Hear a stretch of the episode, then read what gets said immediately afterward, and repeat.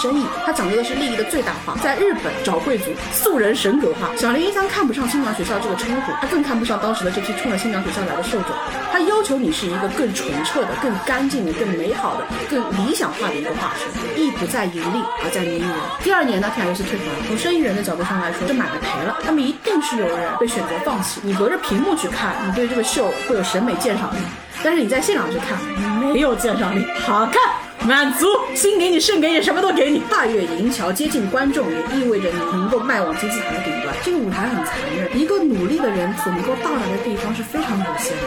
他是我的第四名。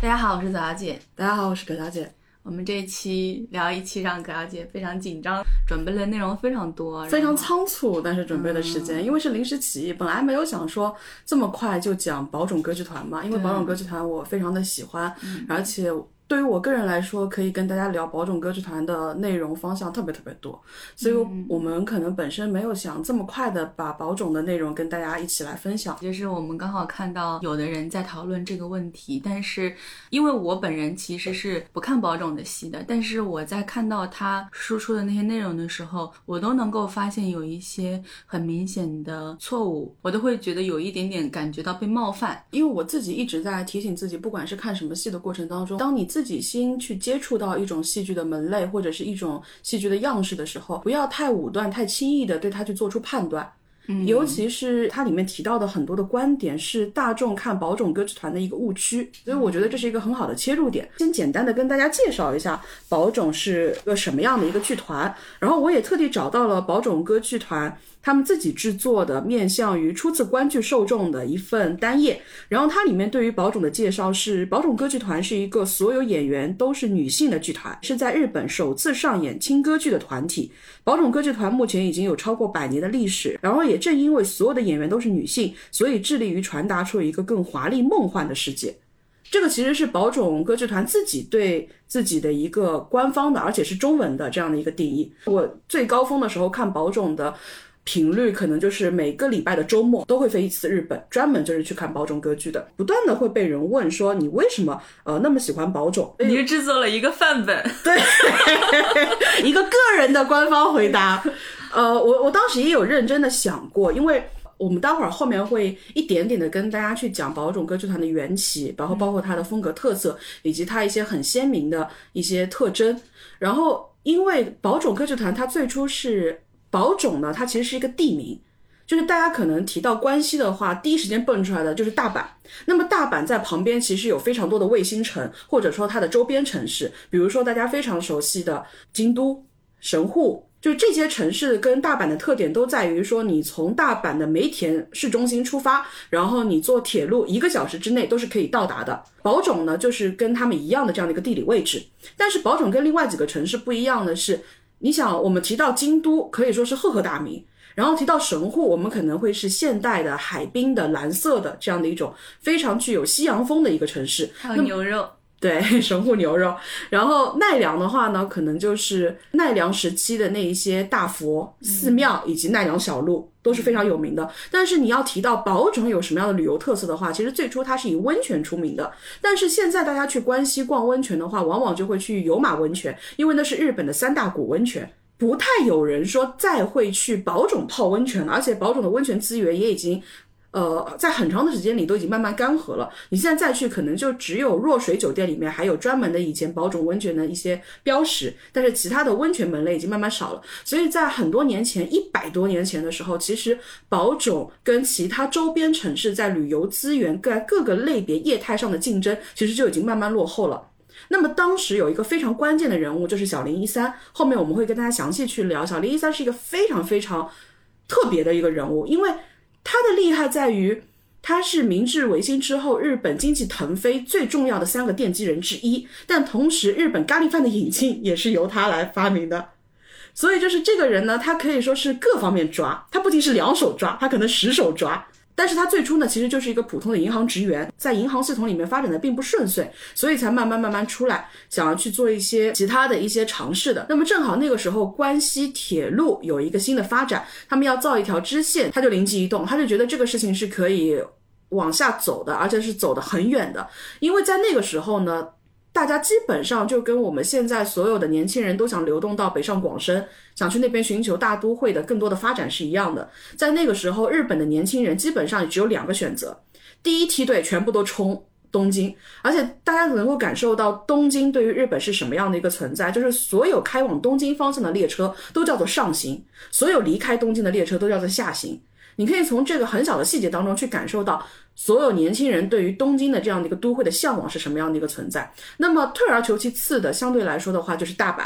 但是在大阪也已经感受到人流的难以负荷了，所以你必然要像北京啊、上海一样，你不断的向各个郊县去扩展，然后纳入到一个大的都会版图当中去。那么其实当时宝冢并没有被放在一个很大的视野里面去，但是小林就觉得说，像宝冢这样的地方才是更加具备。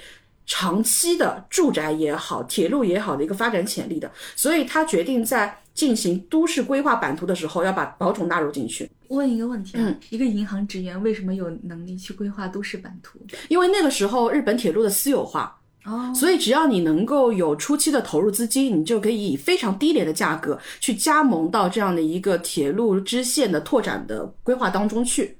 所以其实，在那个时候，地价是非常非常便宜的，就好像现在你经常能够看到有一些人，他可能有整条街的铺面，他不是在这个地段发展起来了之后去买的，他往往还是在这个地段还是一片废墟的时候，他以几乎收垃圾的价格收到了大批的农田，收到了大批的这种空置的土地。为什么？就是我在除了大阪以外的其他地方。我一定会是优先做捷亚铁路的，因为捷亚当年是国有化铁路，它在铁路运力的布置上面也好，铁路轨道的设计上也好，它一定是最优路线。但是这一个选择呢，你到了关西，你就要去换一换，因为在关西，它的民营私铁的发展是非常非常迅猛的，它远远早于捷亚铁路的规划，所以你到了大阪的时候，你要往。京都，你要往神户，你要往其他地方去走。其实我会建议你坐私铁。最明显的，你坐宝冢的铁路去到宝冢市，它整条铁路枝干你会发现它是笔笔直往下走的，就是因为当时它造的时候周边没有任何的障碍物。但是你再去做捷亚的话，你就会发现这个铁路坐着坐着坐着就四十五度倾斜，坐着坐着坐着就开始拐弯拐出去了。你就感觉它在整个城市里面反复穿行，这就是因为它是等到整个周边住宅都已经是商业体慢慢起来了之后，它在加建的这样的一个铁路线路，所以它在运能上面，它在时间的布置上面都往往会没有宝冢铁路好。那么说回到当时小林一三，它其实是。同时规划了好几条铁路运力，然后每一个地方，它在进行铁路私铁的建设的过程当中，它不断的在购买周边的大量的空置的土地，然后在上面建立很多的住宅，建立很多的商业体。他就是希望说，他把所有的大阪的这些高密度的住宅区里的人逐步向外输送。他告诉你，我每天你同样你在市区里面可能是二十分钟的通勤时间，你现在搬到郊区去。我的铁路比比直可以畅通梅田市中心，你也是二十分钟的通勤时间，你就可以到达大阪了。居住成本、你的生活成本都可以降低，而且你的生活质量会提高。那么自然它就可以吸引到非常多的年轻人向外扩张，然后慢慢、慢慢、慢慢的，竟然真的按照了他当时的这样的一个规划，把整个梅田周边的住宅的区域全部都造起来了。你现在去看，从梅田出发到京都也好，到神户也好，到宝冢也好，金阪神的整条线路，它是非常像我们的二环、三环、四环这样子慢慢向外扩张出去的。这一步慢慢做出来了之后呢，它整个财力就基本上已经是雄踞关西榜首了。但是小林并没有满足，他其实是希望他的所有的这些卫星城是可以同步发展的。但是宝冢在第二个环节其实就已经落后了，因为。京都的旅游资源非常的丰富，所以不仅是住在沿途的人，旁边城市的人也会坐这些铁路院线去到京都去玩。然后神户呢，它又是海港城市，在当时有很多的运输贸易也好，所有的旅游观光也好，也都会向海滨城市倾斜。那么它也会发展。然后有马温泉的话，当时也是温泉的观光胜地，那也有很多人要去。那剩下来就是宝冢了。宝冢的温泉竞争不过有马，它的旅游资源竞争不过京都。然后他又不像神户这样靠海，他又不像奈良这样充满着古意古韵，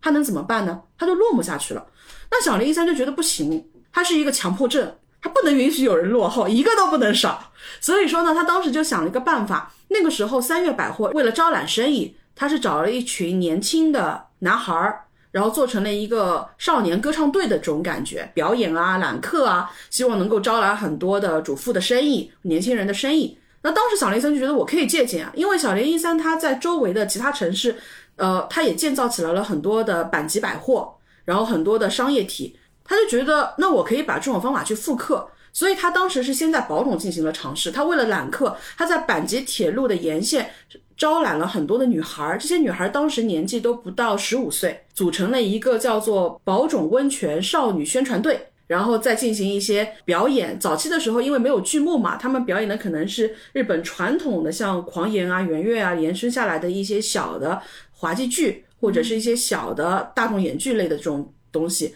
然后慢慢慢开始演了之后呢。真的能够招揽到一些客人来，因为你看这些演出是免费的，那就会有很多人为了这个免费的演出，就觉得说，那我行吧，那我就过来逛一逛吧，就是这样的一种感受。最开始是为了推广温泉，而不是为了演出成为当地的一个特色。对，它最初完全就是一个广告的宣传形式，去招募了这些女孩子。那么后面呢，这些女孩子慢慢慢慢表演开始有一定的名气之后嘛。然后小林一三就开始逐步的去重视他们了。那个时候是日本的一九一三年嘛，日本一九一三、一九一四那个时候非常非常早了，一百多年前。那其实日本在整个艺术表演上面的话，其实还几乎是半空白的状态。她这种年轻的少女的这种，你可以把它理解为日本第一代少女偶像的这种感觉。那么有很多的男人。那个时候还是男人为主，很多男人呢就会坐着阪急铁路到达宝冢温泉，在泡温泉的闲暇时光里面去看一看曼妙的少女的演出。他们认为这个其实就构成了一天到两天的这样的一个旅行，所以当时慢慢慢慢名气就起来了。但是随着名气起来了之后呢，就会有一些负面的舆论就开始出来了，就很多人觉得说小林一三的这个版籍啊，他们在开始贩卖女色，他们可能是一种类似于像歌妓舞妓的一种形式。那其实这话已经讲的比较难听了。嗯，小林一三不能忍，我不是这样的一个想法在做这件事情。但是呢，他也很聪明，他没有选择直接去对抗性的，他用了一个宣传技巧，他宣传说我们这些姑娘都是良家的女孩子，她强调了两个字：良家跟学生。这个其实对之后的保种是有非常非常长久的影响力的，因为保种学校的校训叫做清正美三个字。其实它讲究的就是姑娘的干净、纯澈、姿容端丽，所以它要求你的行为本身是端正的，你的心态本身是端正的，所以你出来的外形也好，你的动作也好，你给人的感染力也好，也都要是干净的。他们所有宝冢歌剧团的成员都是要从宝冢音乐学校里面去选拔的。你要进宝冢歌剧团，你必须先考音校，你考了音校，读了预科、本科两年之后，你毕业入团，其实你叫做研究科，你要在研究科里面待七年，你才是正式的团员。所以在这个过程当中。就慢慢形成了一个习惯，所有保种的成员，他被叫做生徒，也就是学生。这个跟小林一三当年所传递的概念是相契合的，因为学生都会给人家一种更纯澈的感觉嘛。而且他们的校训也叫做清正美。那同时，他在招生的这个方向上面非常有技巧的去提高了自己招生的门槛。当时小林一三最初去招揽这些女孩的时候，他其实没有特别大的选择权。但是当他名气越来越响，同时他自己的阶层不一样了，他不再是当年的银行职员了，他基本上是在当时叱咤一方的人物了，所以他所面临的周围的交际的这些圈层，几乎也是非富即贵。而且当时有一个很重要的一个社会背景，就是日本有一个目前已经完全被埋到历史故纸堆里的一个存在，叫做华族。华族是在一八六九年到一九四七年间存在的日本的一个完全模仿。欧洲贵族式的这样的一个贵族分封等级制度，它其实是人为的把日本，因为日本在很长的时间里面，他们在疯狂的借学习跟借鉴欧洲嘛，包括欧洲的贵族制度，他们都完全拿过来用，在日本找贵族，素人神格化，就觉得贵族嘛，一代代养嘛，养到后面也就是百年贵族了。但是呢，后面就是日本走上了歧路，那这个东西自然就被埋到了历史故纸堆里面去嘛。但是宝冢的发家其实是跟华族离不开关系的，因为你想一个群体的起来，它毕竟是要把自己的姿态先要拔高。那么你姿态拔高的过程当中，欧式的那些所谓的礼仪，那些贵族的门第的思想，以及你所需要的一些熏陶，它其实都需要有一个地方去承载它。大家需要有这样的一个人为的门槛。小林非常敏锐的去把握到了当时华族群体这些日本最有钱有闲的人。又最好骗的人，他们的这种心态究竟是怎么想的？他就去找自己的朋友，去跟他说：“你的孩子到我这边来，我不是让他们去街头卖艺，我是会有一个学校。”去好好的培养他们。日本所有的专科的艺术门类，和歌也好，雅乐也好，舞踊也好，所有传统的艺术门类以及现代欧式礼仪，我都会一套完整的教给他们。那出来之后，她无论是一个在艺术方面更有追求的女孩子，还是最基础的，她可能将来是要走入家庭的女孩子，你都会有一个非常好的这样的一个现代化的熏陶在里面。她用这样的一种说客式的方式。去跟很多人去沟通，结果真的就有很多的当时的华族也好，大户人家的也好，豪商的女儿也好，都进入到了保种。那么慢慢慢慢，保种的这个招生的门槛就提高了。这也就导致了，就是我们后面可能会再说到，就是保种的一个利益问题。保种它其实是一门生意，它讲究的是利益的最大化。那为什么它可以有一个支撑它利益最大化最核心的内容？就是它的这些核心的团员，它不是因为金钱利润进入到你的团队里面来的。这个是百年来一以贯之的。一百年前，这些女孩不是为了钱来到了你的团体；一百年后，这些女孩也同样不是为了钱来到你的剧团。至于她是怎么完成这件事情，我们后面慢慢说。我们此处先暂且不提。那么说回到小林一三的这样的一个非常革命性的这样的一个举措，他把这些有钱人家的女孩招到了学校来之后。它其实是起到了两个作用，这个也就终于终于话题回到了我们所说的大众对于保种歌剧的第一大误区，就是有很多人可能隐隐约约知道这么一段历史，所以他们会觉得说，哦，保种嘛，那个新娘学校嘛，嗯，这个其实是非常片面的，因为小林一三当年他不是为了把这些小姑娘招进来培养老婆存在的这样一个学校，他正儿八经他就是一个学校。他是希望这些女孩子能够在这边精研自己未来的一个可能性的，这种可能性是为了他的商业体进行服务的，但同时也是为这些小姑娘未来的生活进行服务的。毫不夸张的说，小林是真正的把第一代宝冢歌剧团的那些女孩是当做自己的女儿来培养的。初代的学员跟他都有非常良好的私交，包括我们非常熟悉的春日野八千代。八千草薰这一批，在年长之后都依旧跟小林家族的人保有长期的友善的，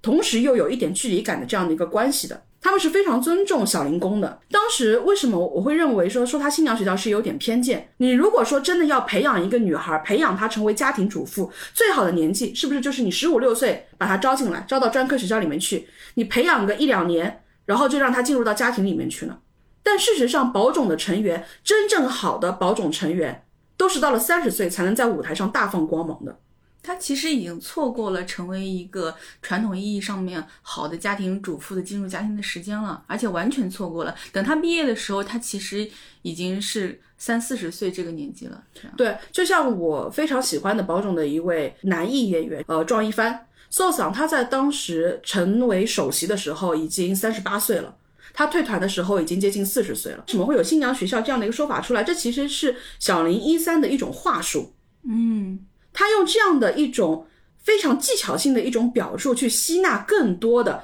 优质的生源进入到学校里面去，但是这不代表他的培养目标，他的输送人才的方向是这个方向。还有很关键的一点是我们刚刚有提到，最初保种的这批受众他们是男性。他们是周末来泡温泉的上班族男性。当时呢，小林一三就很看不上这批人。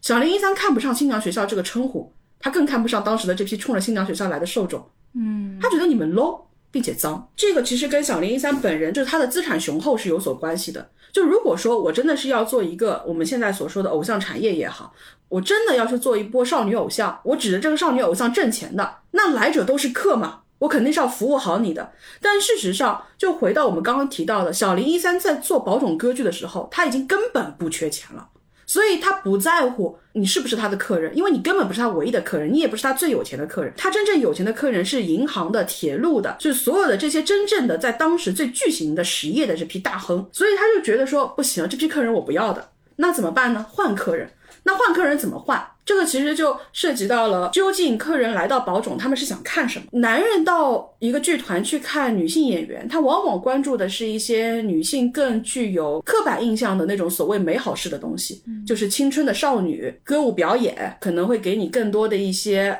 呃想象性的福利。这可能是很多的普通意义上的一些男性观众想看的，那我就不给你看这些嘛。我们去关注一下女性想看到什么。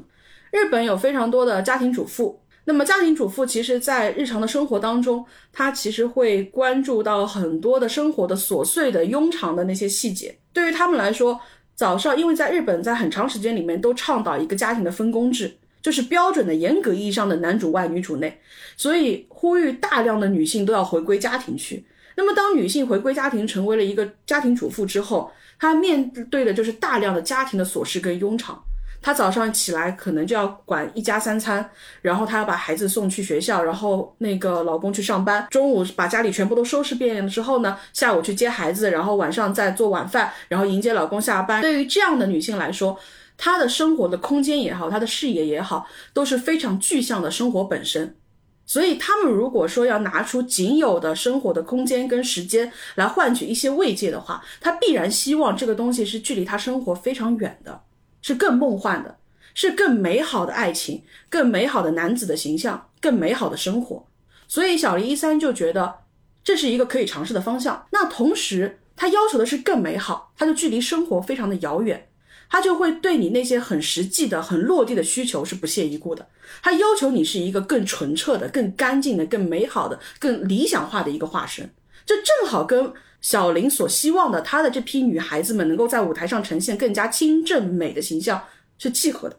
而且当时就好像越剧里面会有小生这样的一个说法，因为宝冢的剧从最初的草台班子到慢慢慢慢他要开始演正儿八经的剧了，那么就涉及到一个角色的分工了。你不再是所有人，就是啊，今天我演男的，明天我演女的，然后我们角色分一分，大家上去，不是这样一窝蜂的演法了。你自然要有严密的这样的一个分工跟职能。所以慢慢的，宝冢歌剧团的女孩子呢，就自然而然延伸出了两个方向分工：一批女孩是专门演女孩的，就被叫做娘役；一批女孩是专门演男角的，他们又叫做男役。那慢慢慢慢，男役跟娘役的这样的一个培养模式又有点不一样了。我会让你在最初的时候呢，就。培养你成为一个女角的这样的一个方向，然后男角这个呢，你要用更长的时间，因为说话的声音也好，行为的习惯也好，包括你走路的姿态，你对应的姿态，其实都是一个女性的姿态。所以男爵的这些生徒们，他要需要花更长的时间，把自己培养成一个理想化的男性的化身。所以往往人家会说嘛，男艺的培养时间要十年以上。其实你看，发展到这一步的时候，宝冢歌剧团就是在天时地利人和下面，在小林一三这种非常强势的创始人的一意孤行下面，它出现了一个非常巨大的一个转折。我不要男性观众了，我只要女性观众。而且同时，因为他舞台上的女孩的表演的门槛越来越高，进入到剧团的门槛越来越高，所以你看这些女孩的家属也好，他们的亲朋好友也好，他们的圈子里的这批人都会进来。因为我的孩子嘛，我的亲戚的孩子在舞台上表演嘛，那我当然要去捧场了。所以它不仅是课程的，就是它的那个顾客的性别方向一百八十度大转弯，同时它课程的这些在社会当中的阶层分野也一百八十度的大转弯了。更加有钱的、有闲的、有社会地位的人，他们会成为最主要的核心的观众群。他们来了之后，又会带动原有的客群进行过来，因为他们认为这可能也是一个比较。能够让我胸挺一挺的一种休闲娱乐活动，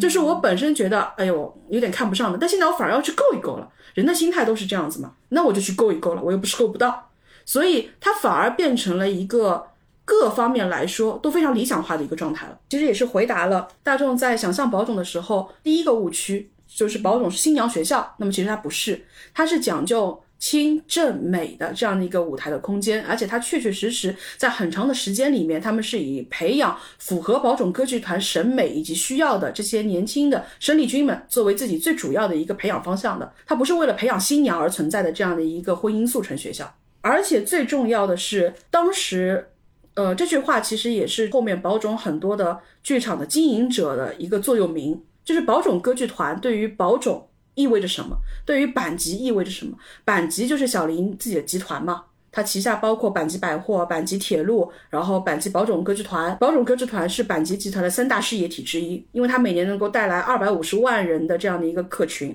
那么对于这样的一个事业体来说，从小零工开始，他们对宝冢有一句话，我非常的喜欢：意不在盈利，而在迷人。从最初的那一个温泉少女歌唱队，到现在的宝冢歌剧团，都是这样的。它是一门生意。但是在做这一门生意的时候，我告诉所有我的员工，你要做到的是迷人。把话题往回扯一扯，OG 的话是日本对于退团的成员的一些称呼。嘻哈界 OG 的话，它有更加具有意义的那些英文单词，但是在日本，它就是一个合制英文，就是 Old Girls，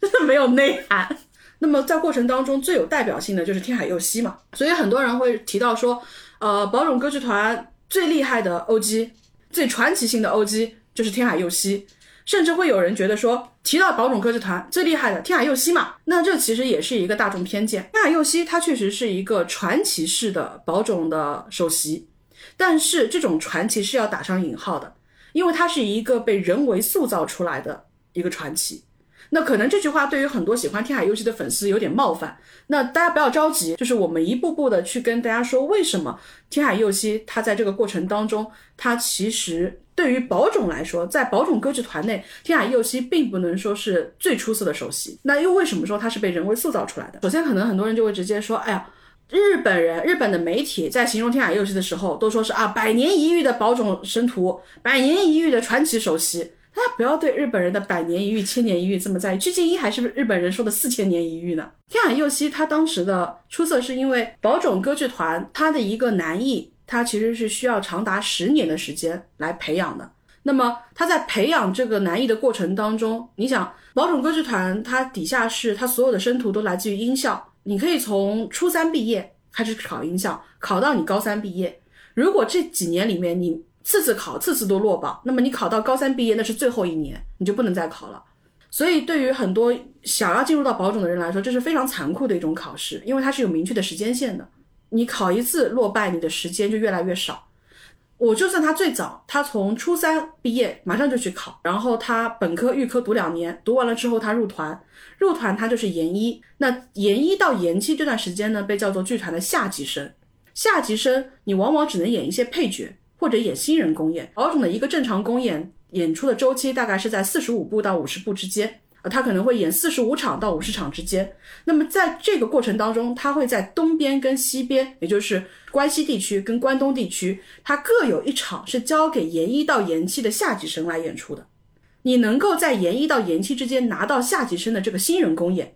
有机会在舞台的正中间去尝试你的前辈们所饰演的这个角色。这就代表你拿到了一个成为将来首席的入场券。这个其实过程当中是非常残酷的一件事情。基本上快的也是要在研五、研六、研七这三年里面，你能够频繁的开始去拿新工了。你拿到新人工演的越多，相当于你手里握的船票就越多，你的保障就越多。那你年纪之后就毕业了，你拿到新工，新工表现不错，你也进入到了剧场的视线里面去，那么你就有机会成为路线生。路线生的话，你就有机会一步从三番、二番一步步往前晋升，那最终成为 top star 这一条路线呢，也被叫做整个晋升的路线。所以就为什么刚刚说走这条路的人被叫做陆先生？天海佑希他的厉害是在于剧团在那个时候正好考虑到了一点，就是我的一个生徒一个男艺，我要按照这样的培养模式去培养的话，那我这个过程其实非常长嘛。我这么长的这样的一个过程，我当中首先变数很多，第二，整个时代的步伐都在加快。我如果还用十年、十几年的时间去培养一个生徒，我会不会就慢慢流失了很多的机会？那同时，之前有一个大前辈叫做大地真央，在大地真央之前，宝冢的男艺往往是成年的成熟男性的那种形象，他们会表现出一种更加像克拉克盖博、呃格里高派克啊这种老牌好莱坞男星的这种非常气质沉稳的这种形象。然后来给女性一种强大的安全感，但是到了大地真央出来了之后呢，慢慢发现日本女生的口味有点变了。原来这种年轻的男孩子，更加有谈恋爱质感的这种男孩子，大家也是喜欢的。就相当于那个时候，你会发现迪卡普里奥也是受人欢迎的嘛。那剧团就觉得说，我是不是可以尝试让一些更年轻的男艺更早的进入到观众的中间视野里面去呢？这个机会就落到了天海佑希身上。一个男艺在成长的过程当中，往往会不断的去调整自己的外形，调整自己的方向，调整自己的气质，这是一个慢慢塑形的过程。但是天海佑希当年刚进去的时候，就是一个确实老天爷赏饭吃，长得就是好看，非常非常清秀的一个中性风的女孩的一个形象。保总就觉得说可造之材嘛，行，我就直接把你拿过来用。所以当研一其他人都还在跳背景舞的时候，天海佑希就直接研一的时候拿了新功，就相当于你在刚毕业的时候，我就让你试着站在舞台中间，那自然而然所有的话题都开始无限的向你趋近了。大家就会关注到，哇，这个人是谁？为什么这么早就可以拿到新功？哦，他表现的还可以嘛？我关注一下，哦，长得也好看，那自然而然入股的人就越来越多了，你的声势就慢慢起来了。那个时候，乐组被叫做宝冢的改革试验田，因为宝冢的话，它一共是有五个不同的组，花月、血型咒，后面我们会慢慢跟大家说。那当时的月组，它其实就是以一个年轻化的作为一个最大的改革方向。然后在其他组别相对来说，嗯，怎么说，相对比较趋于传统的情况下面，月组做了非常大量的改革跟创新，而且更关键的是，天海佑希的前两位都大获成功。月组祖师爷就是我刚刚说的大地生央嘛，年轻化的始祖。那么在那之后是凉风真是个在新人公演期间拿过七次新功的人。哇哦，他的厉害就是他新功到他不想新功了。就我不想演了，因为新宫很累的。新宫的时间不是说你可以不排本宫公演的，你要陪着上级生，陪着当时的首席去演本宫公演。而且因为他过早的出跳了，所以他在本宫拿的戏份角色也非常的吃重。他要完成本宫公演之后，再去重新排新人公演。他的新人公演又密集，就导致他一直是连轴转、连轴转、连轴转的这样一个状态。然后梁峰真是一个是一个脾气很大的人，他就觉得我太累了，我 我为什么要这么辛苦我自己呢？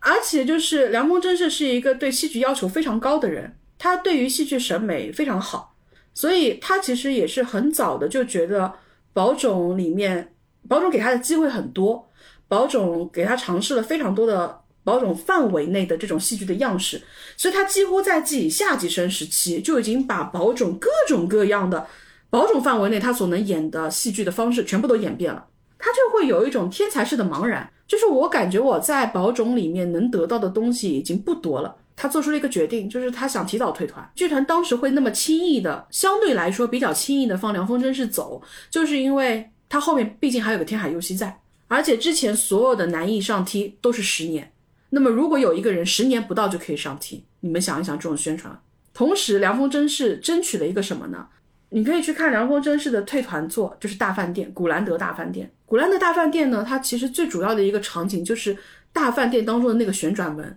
在那个大饭店刚刚开始舞台上呈现的时候，进来的那批人是曾经旧社会的男爵，然后所有的门童都是像迎接王族一样在迎接那位男爵。然后有一个平庸的普通的一个会计师，他得了绝症，不断的在咳嗽，所有人都非常的嫌弃他，碌碌无为一辈子。他最后觉得说，我这样死了真的是没有意义啊。所以说，他就把自己所有的积蓄、倾家荡产都变卖掉了，一路长途跋涉来到了当时德国最豪华的这个大饭店。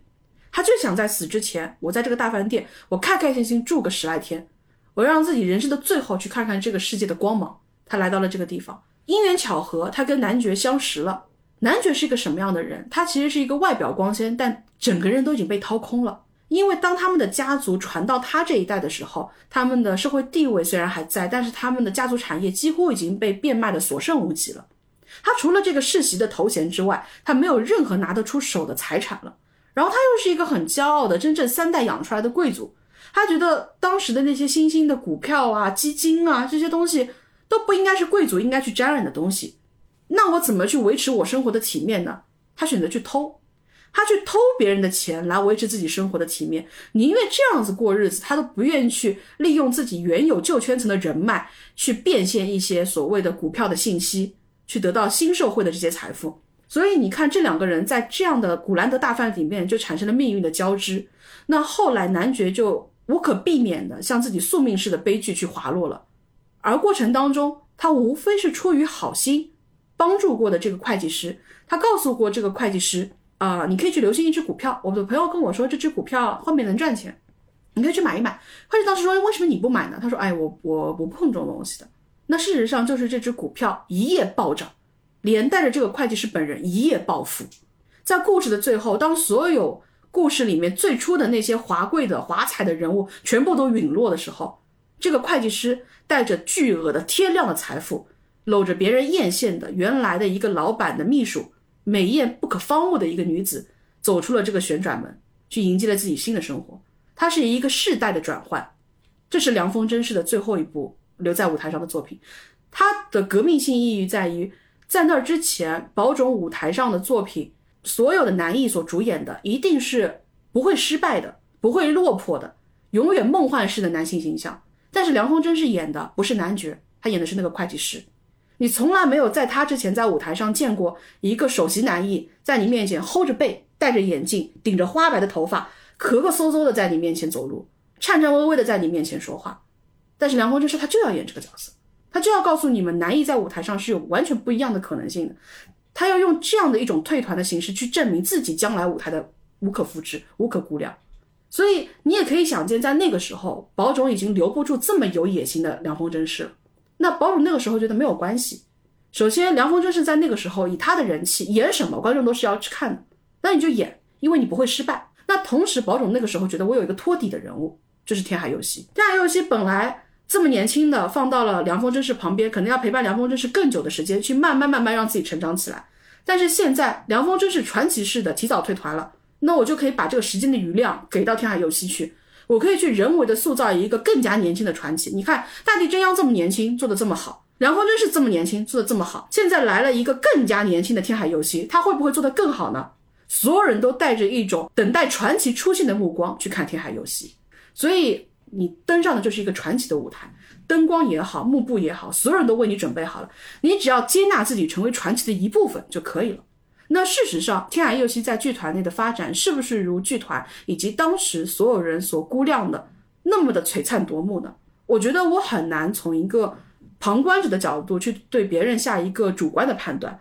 所以我想去给一些客观的数据。凉风真是是在平成五年，也就是一九九三年退团的。他的退团作就是我们刚刚所说的大饭店。那么平成六年，一九九四年的时候，宝冢是有这样的一个习惯的。你可以从他给一个人的剧目的重磅程度，然后以及在当年大活动、大事件过程当中，这个人在宝冢歌剧团所占的站位，来判断出来这个人在宝冢歌剧团所占的一个位置。那么如果说，天海佑希在凉风真是退团的1993年，他站在了首席位置，成为了当时宝冢唯一一个在十年之内登上首席的男艺，拥有了这样一个传奇梦幻式的开头之后，那么1996年是不是应该更加是一轮造神的高峰呢？那事实上，1996年最受关注的作品是花组首席安寿的《黑杰克》跟《火鸟》。关于《黑杰克》跟《火鸟》。是日本漫画大神手冢治虫的作品。如果你走进宝冢市的话，有两个元素是你没有办法去忽视的，一个是宝冢歌剧团，还有一个就是手冢治虫。而且很传奇的是，手冢治虫早年在比较落魄的时候呢，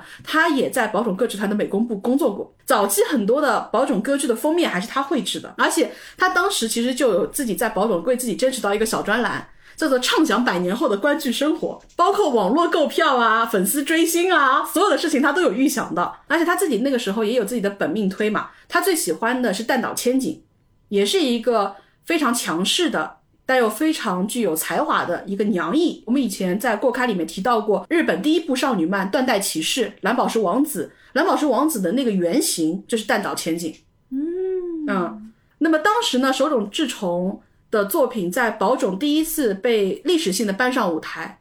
这是真正意义上的年度大作。这部作品没有给到乐组，是给到的花组，而且花组在那一年是连续扮演了两部。那同时在那一年，BBC 来到日本，来到宝冢市，跟宝冢歌剧团寻求合作，他们要拍一部纪录片，叫做《Dream Girls》。当时宝冢给他们的推荐拍摄对象是安守。其实对于一个造神运动来说，有一个 BBC 这样良级的媒体。来跟拍你的一个需要造神的对象，那是不是更好的一个存在呢？你可能觉得安寿可能比天海更成熟一点，他更善于对应到不能更严对应的人。安寿对 BBC 的态度之冷淡，他在整个 BBC 的纪录片过程当中几乎没有出现在任何一个后采镜头里面，唯一的一组后采真的是给了面子了，说了两三分钟吧。然后说的话题是什么呢？BBC 特别想挖料嘛，觉得说，哎呦，你们四百多个姑娘在一起，你们肯定天天后宫争斗吧？你们肯定天天校内霸凌吧？你有没有被人家欺负过？你有没有欺负过别人？你们是不是有很严重的霸凌行为？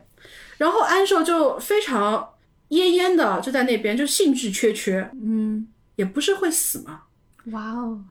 而且这已经是安寿给 BBC 面子了，安寿还是坐在那个椅子上来接受你的回答了。安寿在大量的时间里面都把自己的二番真实美纪推出来，所以真实美纪那一年在日本人气暴涨，我觉得有可能跟他的首席性格过于冷淡有关系。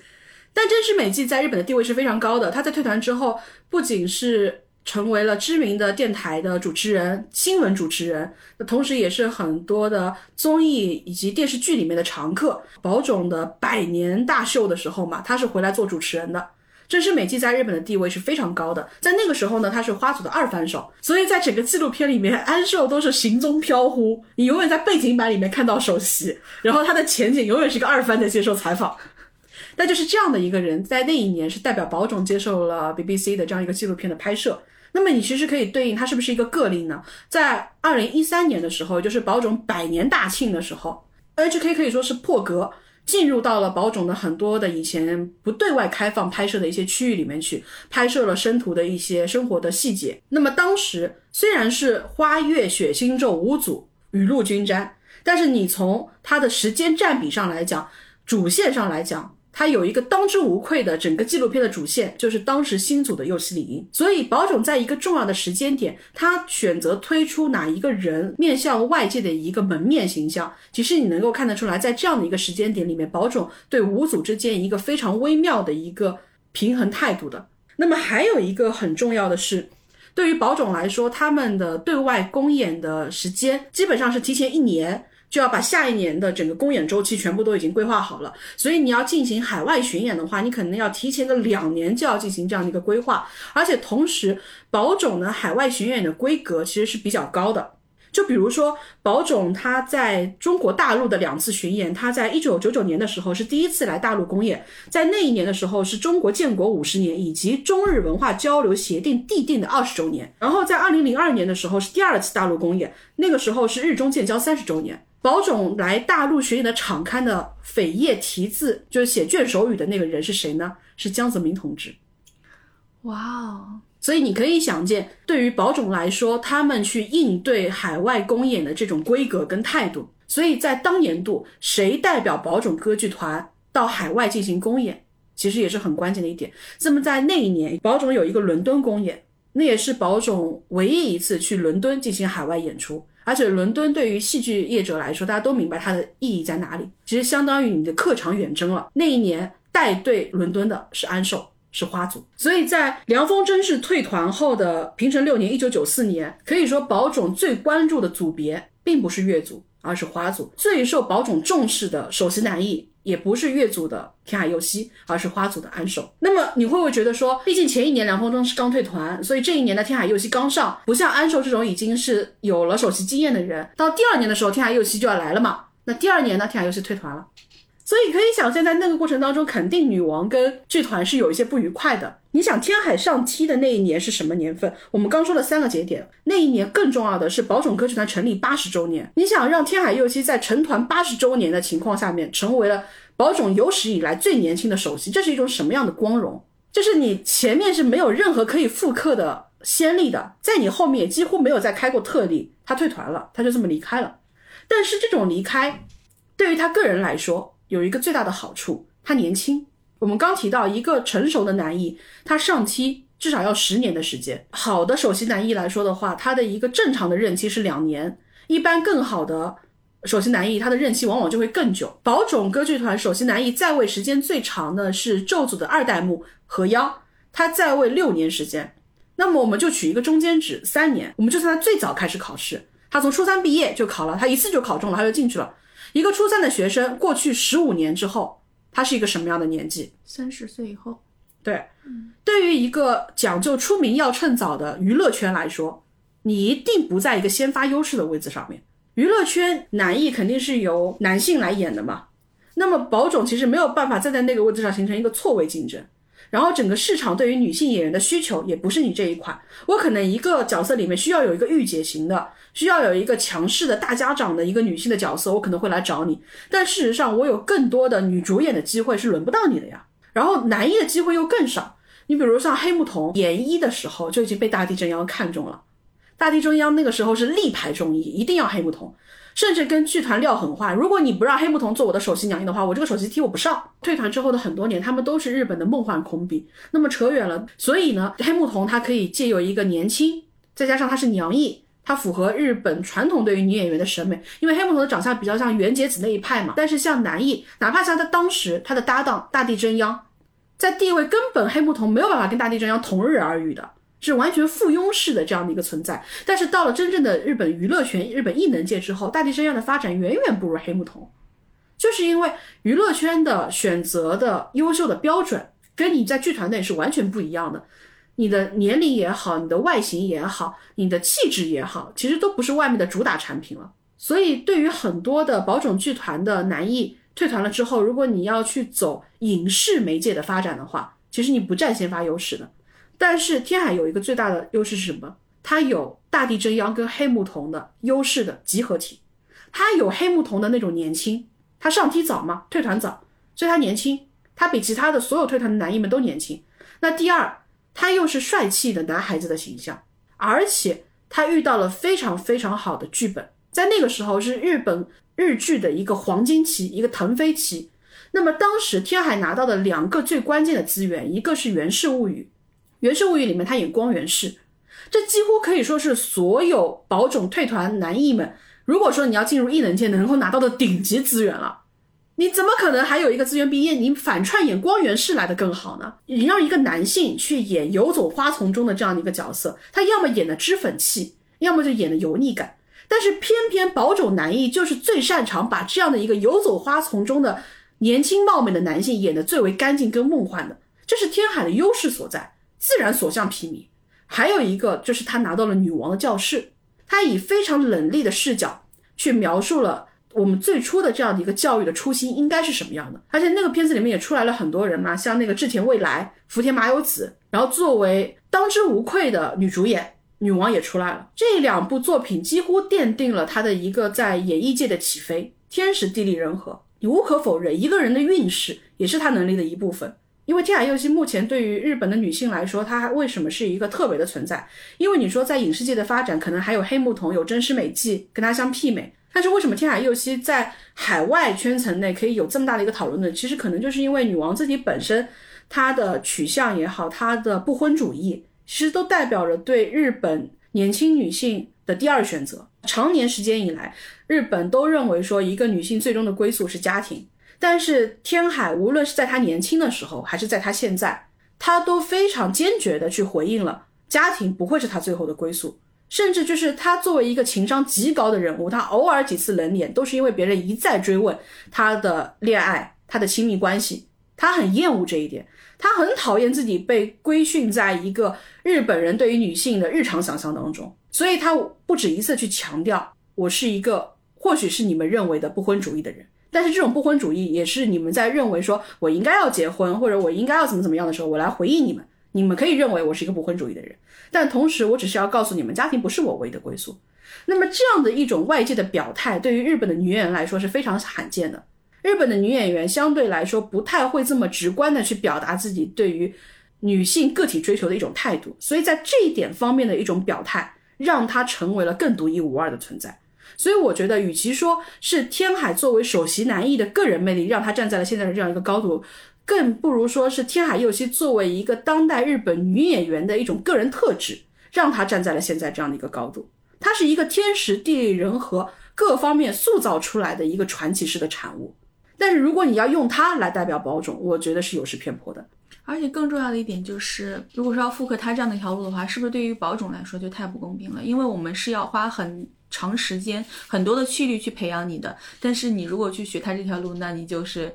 在拿了我们的资源之后，很快的就离开，你去过了另外一种传奇的人生。宝冢就是始终还是我们刚刚所说，宝冢它是一门生意。从生意人的角度上来说，他肯定是会认为我我这买卖赔了。嗯，宝冢是一个年功序列、等级制度非常严苛的一个地方。我要拔擢一个年轻人，直接从一个路线生越级到二番过程当中，你可以想见，在他的过程当中的这批人，在这个等待序列当中的人，这是被连锅端了，其实被损失掉了，就是他们的机会。虽然说现在很多人会找补，说过程当中的九世书也好，真情翅膀也好，这批人后来也都上梯了。但这是因为你推的早呀，你推的早还有机会找补呀，还能找空余位置放上去啊。但是如果说你真的按照剧团原期的长任期的规划的话，人家不可能等你这么久的。你说你可以组替嘛？你就像公司换职一样，你去其他的公司嘛。花月写星座五组，你换一个组待嘛？别人家组没有陆先生吗？对啊，对啊，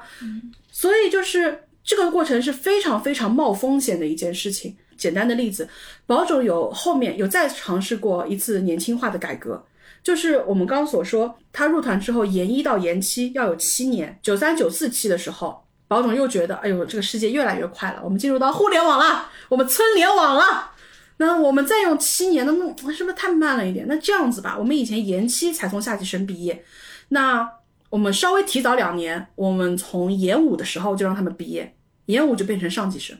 当年就执行了。这个执行的后果是什么？左小姐还记不记得我记得，他们拿新工的最重要的时间点是研六跟研七，嗯，研五的时候几乎还拿不到，因为研五的时候是上几届的研六、研七在拿，所以当剧团在某一个时间点，他突然决定你研五就毕业的时候，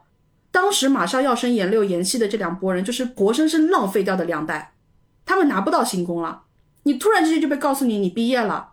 你不再是新人了，你就要去跟上级生竞争了。然后上级生之后，你的牌面，你的牌面在人家面前一次排开，你没有一场新人公演。宝冢一百年来没有拿到新人公演然后上梯的，只有一位招海光。招海光是什么样传奇式的人物？是一开始他就不在剧团的培养序列里面，但是在那个时候，剧团的传奇式的剧作家织田生尔就是帮剧团排了凡尔赛玫瑰的人。招海光就是比较接近少年系的那种男一，织田老爷爷特别喜欢他，就觉得这人很有灵气。我要让他试一试，所以说小光在那个时候是从非陆先生的位置上再被拔擢到陆先生的位置上去的，这是一个外力影响下的特例。除了小光之外，没有任何一个人在没有拿过新功的情况下面还能够上路线，没有。所以九三期他们突然之间就开始疯狂拿路线，那对应的就是九一九二这两届几乎零新功。就被闷掉了吗？对他们就是一个庞大机器运转过程当中被抽掉的那颗螺丝，在那一刻我就觉得这是一个很无情的造梦机器，在某种程度上也一样。当你要拔擢一个下级生，过早的进入到 top 的序列的时候，在这个过程当中，原本在缓慢漫长的等待过程当中的人，他们一定是有人被选择放弃的。我们说到这边，其实基本上已经是把宝种的一些组别啊也好，然后他的生徒的成长的路径，其实大概都有提到。那么其实可以帮大家总结一下，就是我们刚刚所说的这个宝冢歌剧团，它基本上同时期在团的成员大概是四百个左右，不断的有人毕业，不断有新生力量的加入，但是总量大概每一个时期都是维持在四百个人。那以饰演角色的性别来进行划分的话，就是我们刚所说的专门饰演男角的男艺，专门饰演女角的娘艺。那么可能有人会问啊，那么男艺这个角色演男艺的演员，他偶尔要出女性角色，他被叫什么呢？他不能叫被娘艺，他叫做女艺。所以他们其实有严格的划分的。剧团除了一个叫做专科的组别之外，就专科被当做一个叫百宝箱一样的存在，它是一些年资比较高的。然后呢，在某一个类别，就是我们所说的歌舞之居，之居就是演技，在这方面某一方面特别上手的，他们在退团之后呢，会留在这个剧团里面去，类似于像那种，你可以把它理解为半顾问性质的、半助演性质的，他们会留在专科里面。当一些年轻的组生，他们没有办法去承担一些比较重要的长辈型的角色的时候呢，就会由专科的人进行帮忙，或者他们过程当中可能需要一个非常会唱歌的人的时候呢，也会从专科抽调成员帮忙。所以专科是一种独立于五组之外的一个形式。这些年为了鼓励专科的前辈们，专科也开始陆陆续续有自己的一些小剧场公演，但是专科是不会有大剧场的专门公演的。专科其实也涉及到一个问题，就是日本的世代也在转变。日本也是从当年我们习惯意义上的日本国民性的那种严谨啊、严苛啊这种，逐渐变成了现在的宽松时代。所以日本的年轻人们，他们进入到剧团之后，在完成了自己漫长的这条成长之路的过程之后，愿意留在专科的其实也越来越少，因为专科很难熬的。专科你不像其他的每一个组，你每天都在忙，你不断的有公演。专科如果没有公演，然后又没有需要你的角色的话，你可能会有长达半年的时间你都是闲置着的。但是你要遵守剧团的清规戒律，因为在团必须是未婚成员，你是不能结婚的。而且就是你成为专科的话，你跟你以前你粉丝的接触可能就没有以前那么密集了。你会慢慢从这个造梦的场景里面走出来，你会有空隙，人在空隙当中就很容易去萌生退意。这些年，专科的老前辈都基本上已经是六七十，包括今年刚退的松本李氏奶奶。我本来如果说没有疫情的话，其实我去年是特别想去看松本奶奶的最后一个演出的，因为她是日本目前核武里面都是数一数二的人物，然后也是宝冢歌剧团当代核武最拔尖的人物。我是想去看的，那很可惜，因为疫情的关系，也是错过了他的退团。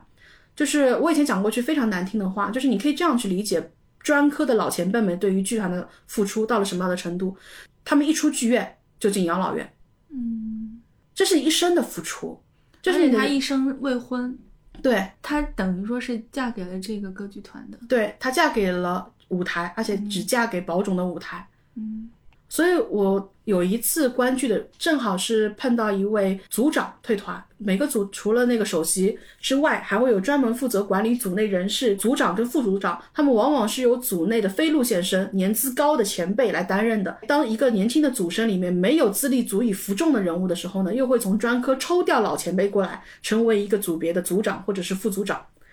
我当时去看到的这一位老前辈，他其实就是已经很久之前就是专科了。那么后来因为一个年轻组没有能够足以服众的资历的老人，又把他调过来做组长。那么在做了组长之后呢，然后在那一次终于荣退了。我看到宝冢东京宝冢剧场嘛，因为他们在呃西边的宝冢大剧场跟东边的宝冢大剧场各有一次退团的仪式。那到了东边的宝冢大剧场的时候呢，就是真正的最后的离开跟退团。其实往往其他的生徒，尤其是首席生徒退团的时候，会有非常庞大的退团的仪式。比如说右西里营退团的时候，门口整整整个有乐町聚集了一万人来为右西里营送行。但是往往专科的前辈，因为首先他们不是路线生，他们很早的时候可能就离开了舞台中间的那一块地方，然后他们又慢慢慢慢成长起来，可能你的粉丝都已经是慢慢成长了，有了自己的人生，你的粉丝一定是少的，然后年纪又是大的，你往往会很寂寥。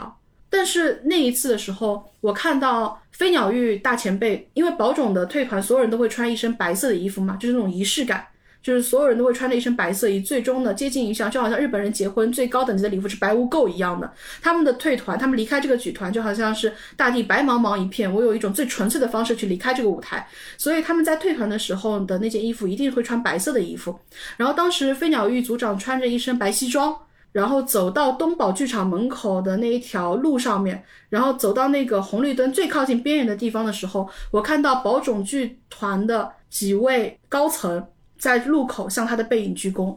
那一幕非常的打动我，甚至比粉丝目送 Top Star 退团更打动我。我那个时候我是能够看到你目送那个背影的过程，你是在向一个人一生的付出在致意。而且他是在一个红绿灯，对，是飞鸟玉组长已经是过马路再向外面走了，然后那几位高层也都是白发苍苍的老人了。我想，也许就是我恶毒一点想，也许等这个时代过去之后，下一批的年轻人未必能有这样的一种场面，就是作为经营者跟作为演出者，在漫长的一生之后，在红绿灯的路口有这样的一个尾音。那我们再回到就是专科之外，那么剧团常规演出组其实是有五个组，就是花月、写星咒五组。花组跟月组来说的话，他们是历史最悠久的两个组。就是在宝冢歌剧团一九二一年的时候，因为宝冢歌剧团是在一三一四年的时候成立的，那么到一九二一年间呢，就是我们刚刚所说的那段试错的调转船头的时间，它其实是不分明确的组配属的，因为人也少，然后男女艺可能也不清晰。到了一九二一年的时候，整个宝冢歌剧团是面对说我要演什么样的戏，培养什么样的人，面对什么样的客群，基本上都已经清晰了。那么到了一九二一年，花组跟月组就共同诞生了。宝冢每个组的地位其实是严格会根据生徒首席男艺的人气上下浮动的。五个组，这一个男艺人气最高的时候，他所在的组别人气也是最高的，地位也是最高的。但是如果说五组相对平衡，那么一般花组会隐隐约约资历会比较老一点，因为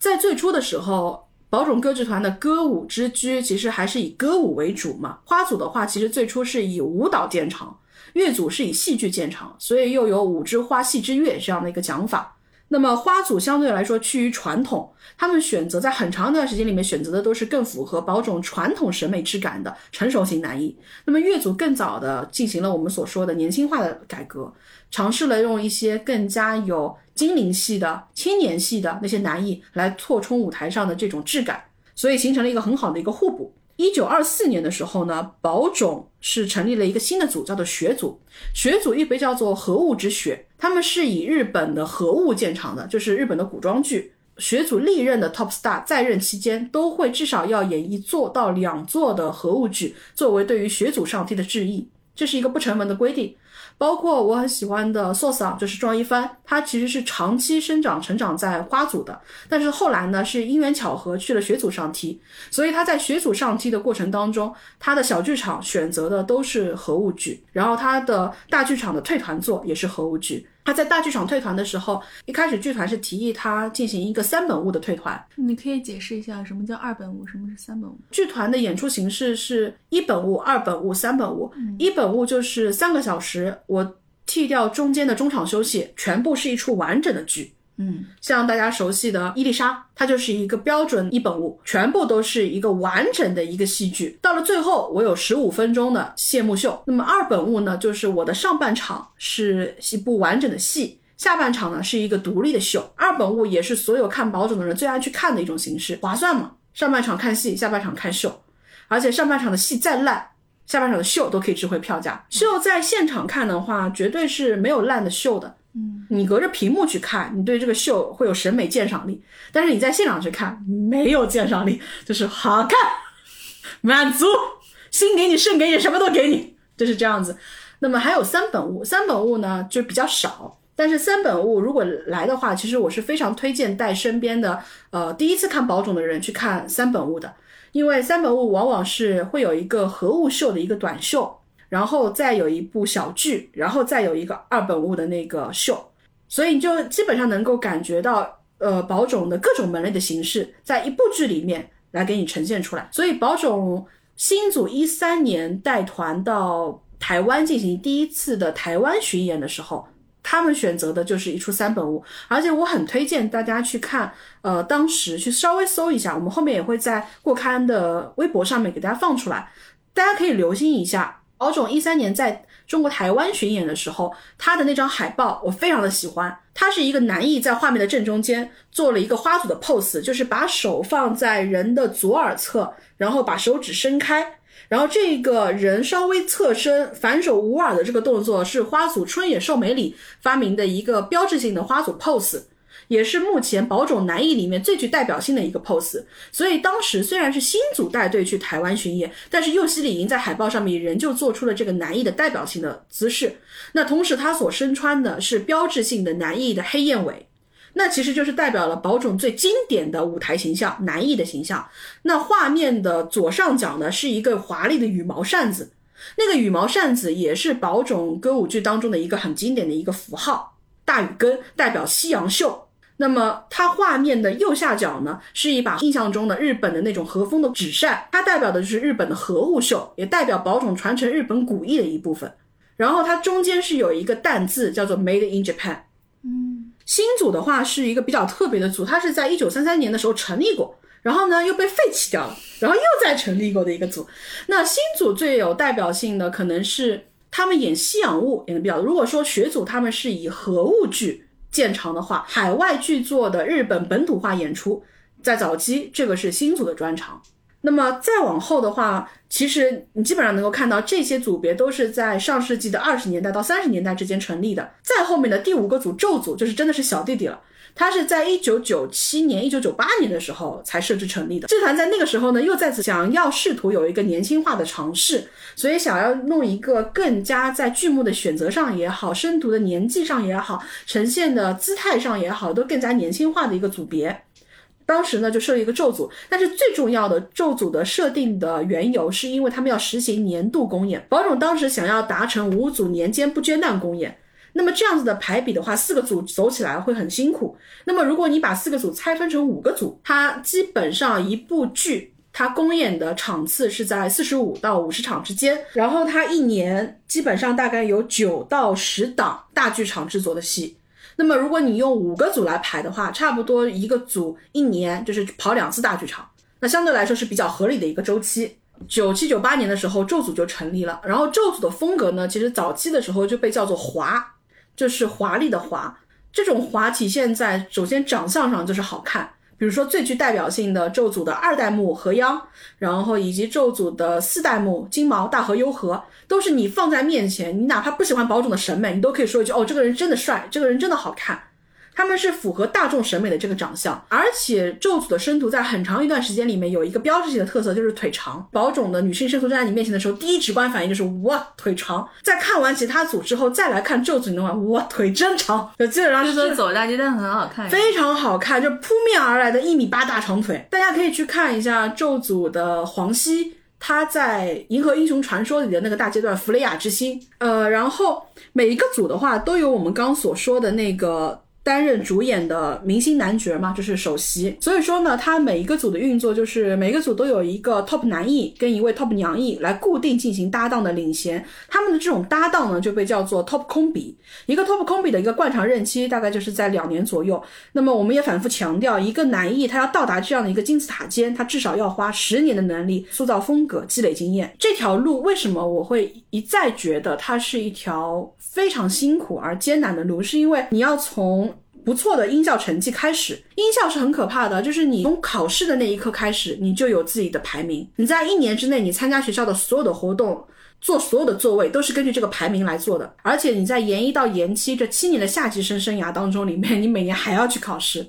然后分数又不断去轮变，所以有时候你会看到它的番位明明是高的，但是在有些活动当中，在同期出现的活动当中，它反而又会站到偏边上一点，就是因为它的。他虽然不好，对他番位高，但他的成绩不好。宝总有一个魔咒，就是音效毕业的首席，就是他上梯的路都不会特别容易。你看到的那一些 top star，他们往往不是首席，就是因为首席往往意味着你的歌舞、之居三方面的评分都很高，但也就意味着你可能比较平庸。嗯，你要成为一个风格化的、能够吸引别人目光的 top star，你一定是需要有强烈的个人标识特质的。所以首席的。平均跟平衡往往会成为他后面的负累，但不管怎么样，你的分数也不能特别差嘛。你分数特别特别差，你也很难进入到剧团选拔的视野当中去。近些年剧团成绩特别特别差，但是上梯又又最终能上首席的，可能最标志性的就是淡娘，就是谭丽。谭丽当年真的是差，一无是处，但是好看。所以年年倒数，但是最早上梯，所以说你会有一种压力，你每一次考试等于都是被鞭策着的。那么你从这样的一个考试成绩开始，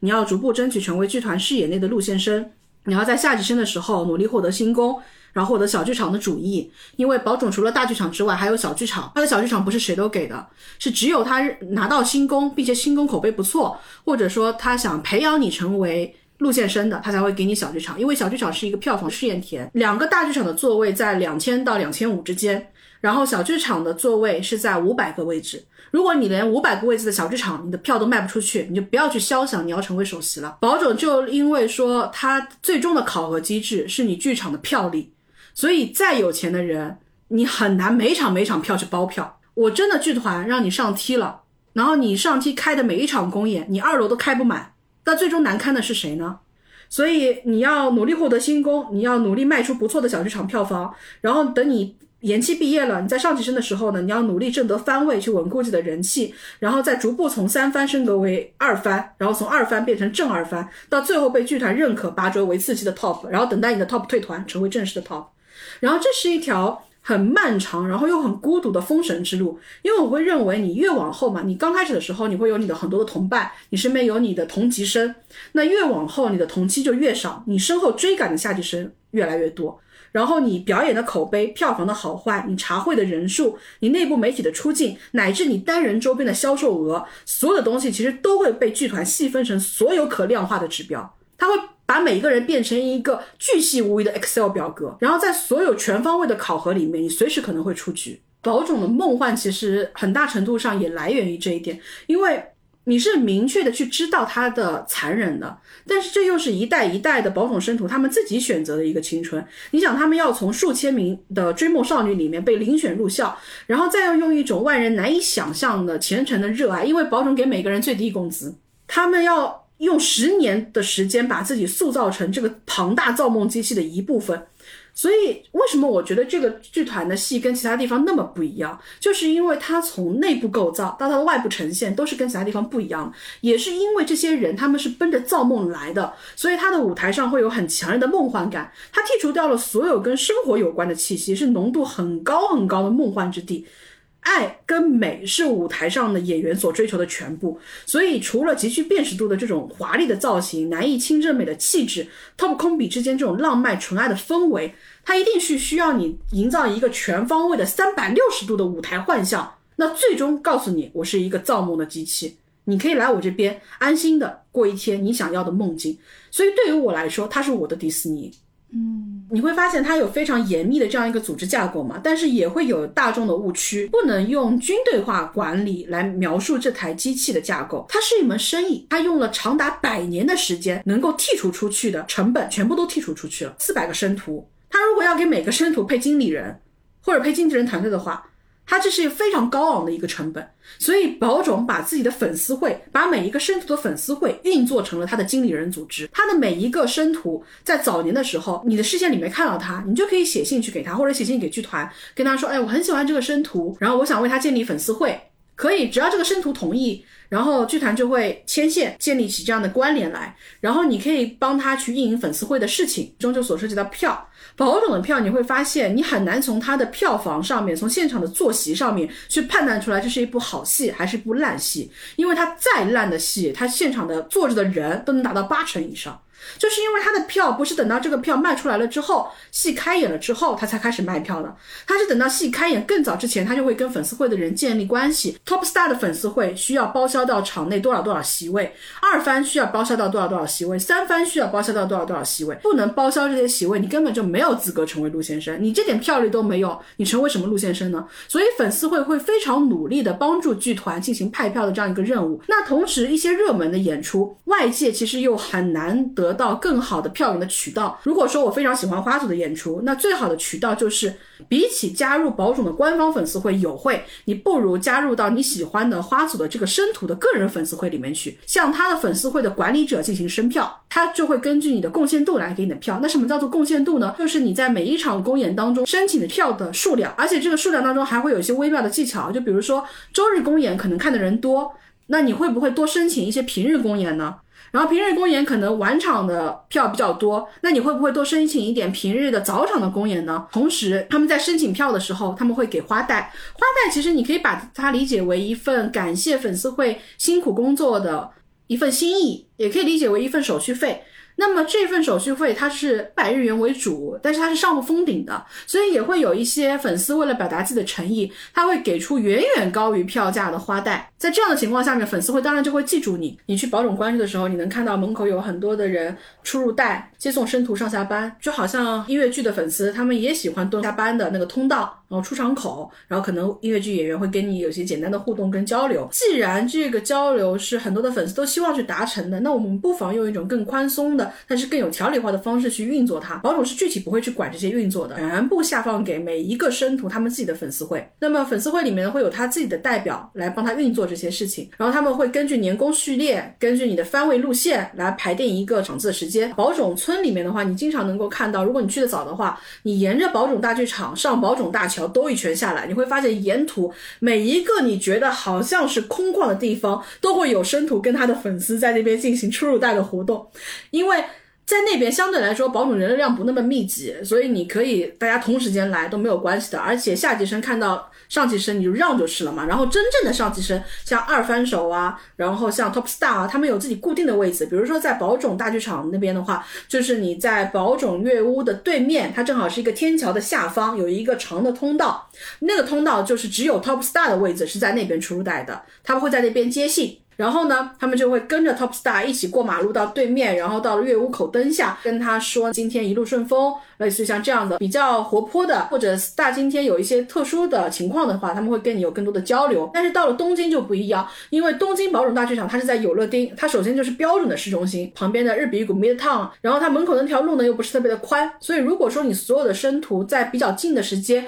五六组生徒都到那边的话，你一定会形成那个人流的拥挤嘛。所以一般大家在东京宝冢大剧场的时候，他就会很快的来，很快的走，很快的来，很快的走，基本上是交替出现的这样子。那如果真的碰到了上级生在你面前，一般下级生也是不敢冲上去的，下级生都会在拐角处或者怎么样稍微等一等。甚至在十几年前更早一点的时候，水下溪讲过一个事情，就是预科生的时候是不可以染头发的，只有本科生才可以染头发。看到拐角处有一撮金毛。他们觉得是学姐，然后赶紧站定，然后挺直了背，然后九十度鞠躬，学姐好，然后转过去发现是一头金毛，是真的狗是吧？真的狗，不是不是大和雍河，好吧？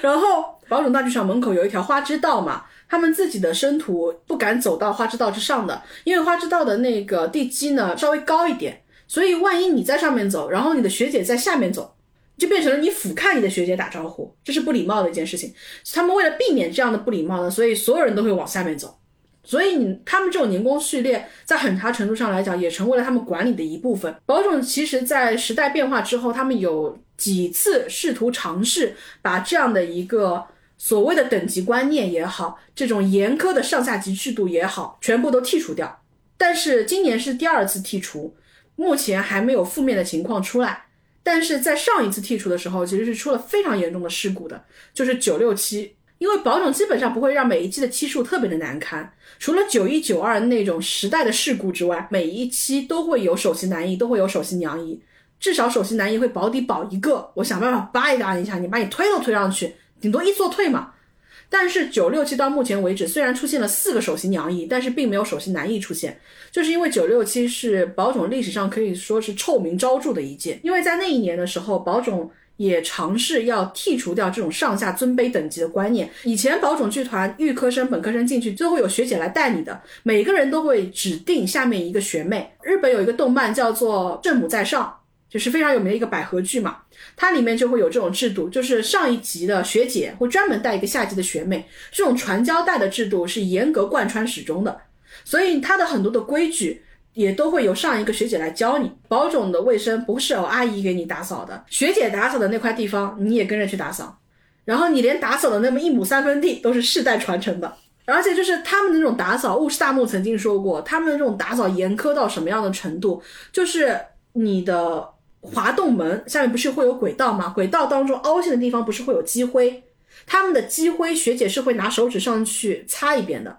如果上面是有灰，你就是不及格，你是要受罚的。然后他的受罚是连坐制度，你的同期可能都会要受罚。而且他们地上的那个地板，在你擦干净之后，你要拿那个玻璃胶在地板上一块一块捏，把那些细小的粉尘也全部都捏走。到后面学姐来检查的时候，是你把一个干净的玻璃胶撕开来捏在地上，玻璃胶再撕开来，玻璃胶还是干净的时候，这才是合格的。那你说这样的卫生是不是有必要的？它其实是没有必要的，它其实就有点像杀威棒一样，它其实是一种外化的行为逻辑来驯化你的这样的一个过程，再不让你变成一个更加去遵守这种规章制度的人。剧团后来也觉得说，这种制度是不是已经落后于这个时代了？它是不是对于当下的年轻人是不适用的？所以在九六七的时候呢，他们就取消了这种所谓的传帮带制度。但是在那一年发生了保种有史以来，保种有一个不成文的规定，就是你底下怎么样没有关系，但是你不要闹到台面上来。我们台面上是一个梦幻之地，所以当时九六七这个事情对于保种来说就是一件完全不可忍受的事情，他闹到日本举国人尽皆知。它是件什么样的事情呢？就是就跟人的阶层是会固化一样的。你经过几十年的发展之后，你的人员流动，日本的人员流动停滞之后，你的招生流动其实也会停滞。你慢慢你就会发现，保准的这个招生表啊，从来自各个都道府县，到变成了基本上一年三分之二都来自于东京、大阪、京都这样的大城市。日本东北地区那种真正的日本人眼中的乡下地方，几乎没有人考进。所以九六七的时候呢，有一个来自于日本东北小地方的。一个女孩考来了，成绩还不错，长得也很好看。在那个时候，其实这个女孩就有一点点，然后在事业方面可能会有一些稍微有一些隔差，别人的一些行为习惯在她眼中可能就会变成一种另外的含义。那同时，她在原本的地方是一个非常优秀的人，因为在那儿之前，日本东北地区已经很少有人能够考进保种了。那她作为当地最拔尖的一个人，进入到这个团里之后，你没有办法再保有原来的光芒了。所以他会有一定的落差，这种隔差跟落差之间就会让他跟其他人的关系越来越拧巴，越来越拧巴。那成为导火线的就是保准为了保持所有的梦幻性，他有一个非常重要的规定，就是他严厉禁止所有的生徒有自己的社交网络，接受任何的外部媒体采访。你可以接受外媒采访，但是你必须要通过我的渠道。我必须做媒体的资质审核，我必须对媒体的拍摄角度都有严格的要求。所以你去看宝总拍出来那个，为什么他所有的东西都会成为这个人能否上梯的一些佐证？就是因为他的角度就这么几个，他的站位就这么几个，他的拍照永远是正面一个，斜角一个，侧面一个，中间角度根本找不到。他就是为了保证确定我这个位置的人是最好看的，这个位置不会拍到任何周边的犄角旮旯，这个位置就是真正的造梦的空间，这是安全的。你万一随便接受一个小媒体的采访，小媒体你透露了一些我的运作机制，你透露了一些我底下的事情，我怎么去控制这件事情呢？而且他非常明白一件事情，保总对于人的智商没有信心，他明白这些姑娘本质就是普通人。你要塑造神格化的人的时候，你借用的是所有专业运作人员的外力，你借由是长达一百年的机制跟制度所塑形出来的一个人，这个人不是你。明星会认为我就是这么出色，事实上出色的不是你，出色的是你红了之前、红了之后的妆化团队、宣发团队、制作团队。你的出色是所有人个人智慧力量的集合的集体，你作为一个负载他们的一这样的一个产品。把所有集体的智慧纳入其中，有很多人他的个性天赋非常的强，但是对于大部分流水线上的艺人来说，你的个人特质是极大让位于这种集体智慧的。所以他很明白，当一个人脱离了剧团的这种塑形之后，他完全把自己暴露在了公众视野之下，你就是一个普通的日本小姑娘，你不是一个所有人仰望的那个天神一般的存在。所以他不允许他们用社交网络。当然，他不限制他们用这些东西，只是说你用的这些账号不能被外人，就是他所有的，就我刚刚说的，你不能在台面上，你可以自己去注册十几个小号，你天天海上冲浪没有问题，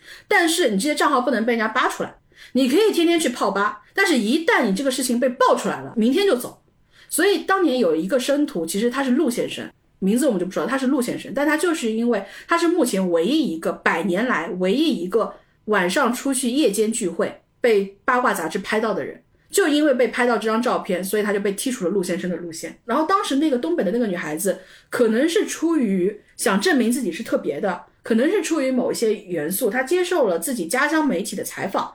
出来了一个小报道。那个小报道就被捅到了剧团面前，剧团震怒，然后对她进行了惩罚。那同时，这个事情呢又加剧了他跟其他女生的隔膜。他认为这些事情是被有意的、人为的放大了。那其他的女生就会更加去佐证这个女生行为就是跟我们有所不同的，她根本不是一个圈子的人。慢慢慢慢慢慢，这个矛盾就开始往一个不可调和的路上去发展了。然后最过分的是，不知道谁起的头，污蔑这个女孩偷东西，希望她因为这个原因被驱逐出这个学校。也许那个女孩是一个软柿子的话，我可能就走了。但是那个女孩呢，脾气很轴，她直接去打官司了，说我没有偷东西，他们栽赃诬陷我偷东西。这个事情当然，你从严格意义上来讲已经不可考了。究竟是谁做出的这样的一个举动？但是剧团也好，或者当时的那批女孩也好，她的同学也好，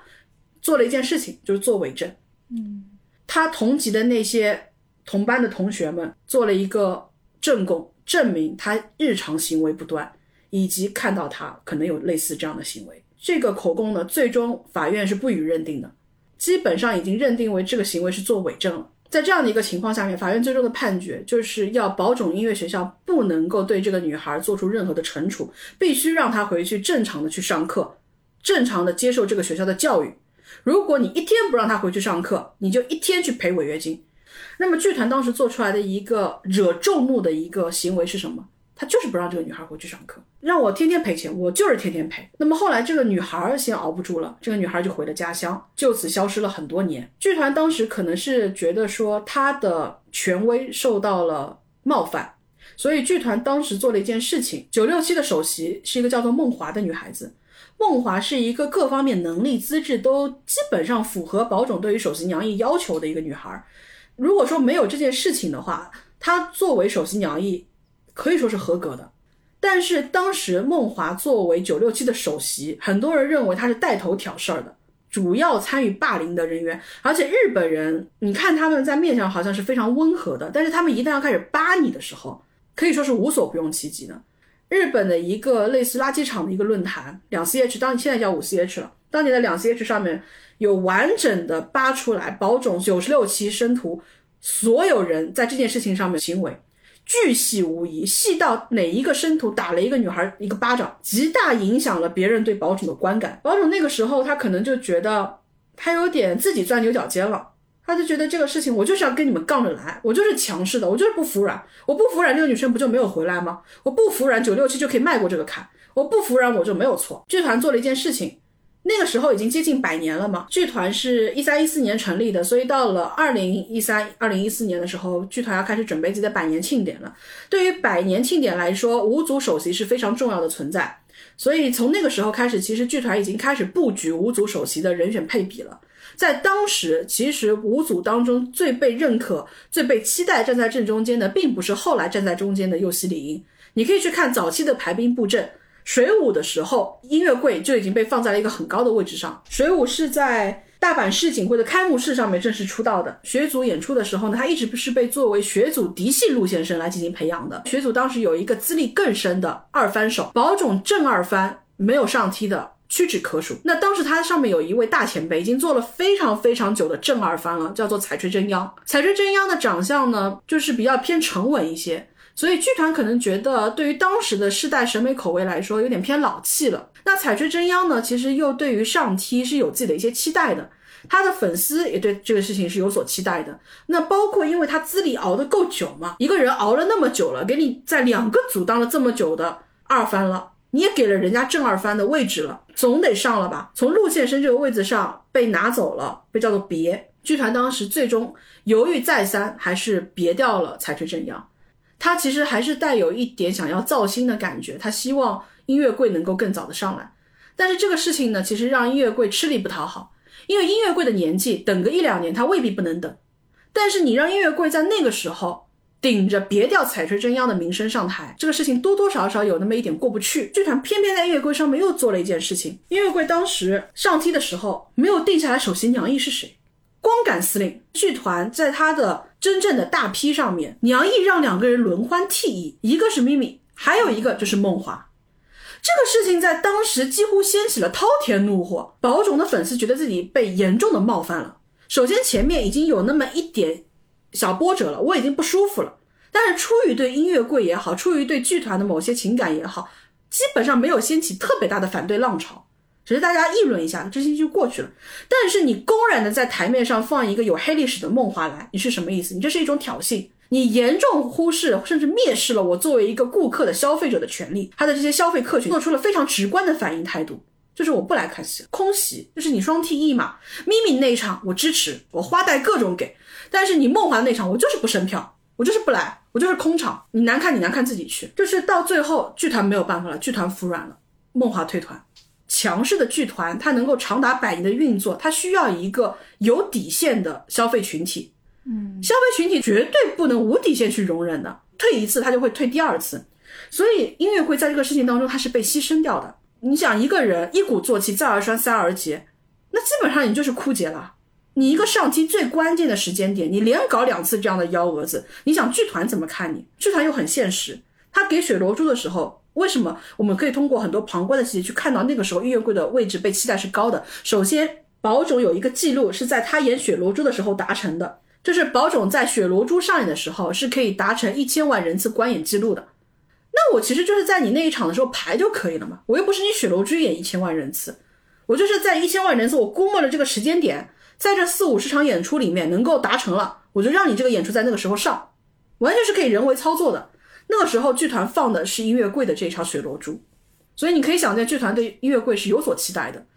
但是就是因为这种傲慢，导致了音乐柜最后被连坐。但是去做出这个决定的话，也不是音乐柜的选择吧？是剧团的选择。音乐柜没有办法，很多人可能觉得说站在金字塔尖的 top star 有非常大的议价权，但其实这种议价权是要看的，不是每个人都有这么大的议价权的。大地真央可能有。梁鸿真是可能有，当了五年 top star 的春野生美里可能有，但是对于刚刚上题的音乐柜来说，他是没有的。但是我觉得这个事情的残忍也在于，粉丝认为牺牲一个 top star 去教育这个剧团是值得的。嗯，那我如果我个人的话，我如果不是他的粉丝，那我也会觉得这个是值得。但是如果是他的粉丝的话，就会觉得这件事情让人很难以接受。但事实上，如果不是他的粉丝也认可这种行为的话，嗯。这个事情未必能成功，嗯，因为他的粉丝会去买票，对，疯狂买嘛，嗯，你就像我们现在也有很多的明星，他的粉丝不抛弃不放弃，对不对？一年以来疯狂掏肾，你一年之后你也能有这样的基本票仓吗？但当时小柜子的难处就在于说，他的粉丝也认为必须教育一下剧团，不可以这样子做事情。嗯，等到后面剧团给了咪咪名分，然后小桂子正式进入到轨道的时候，已经来不及了。后面就是很早就退团了嘛，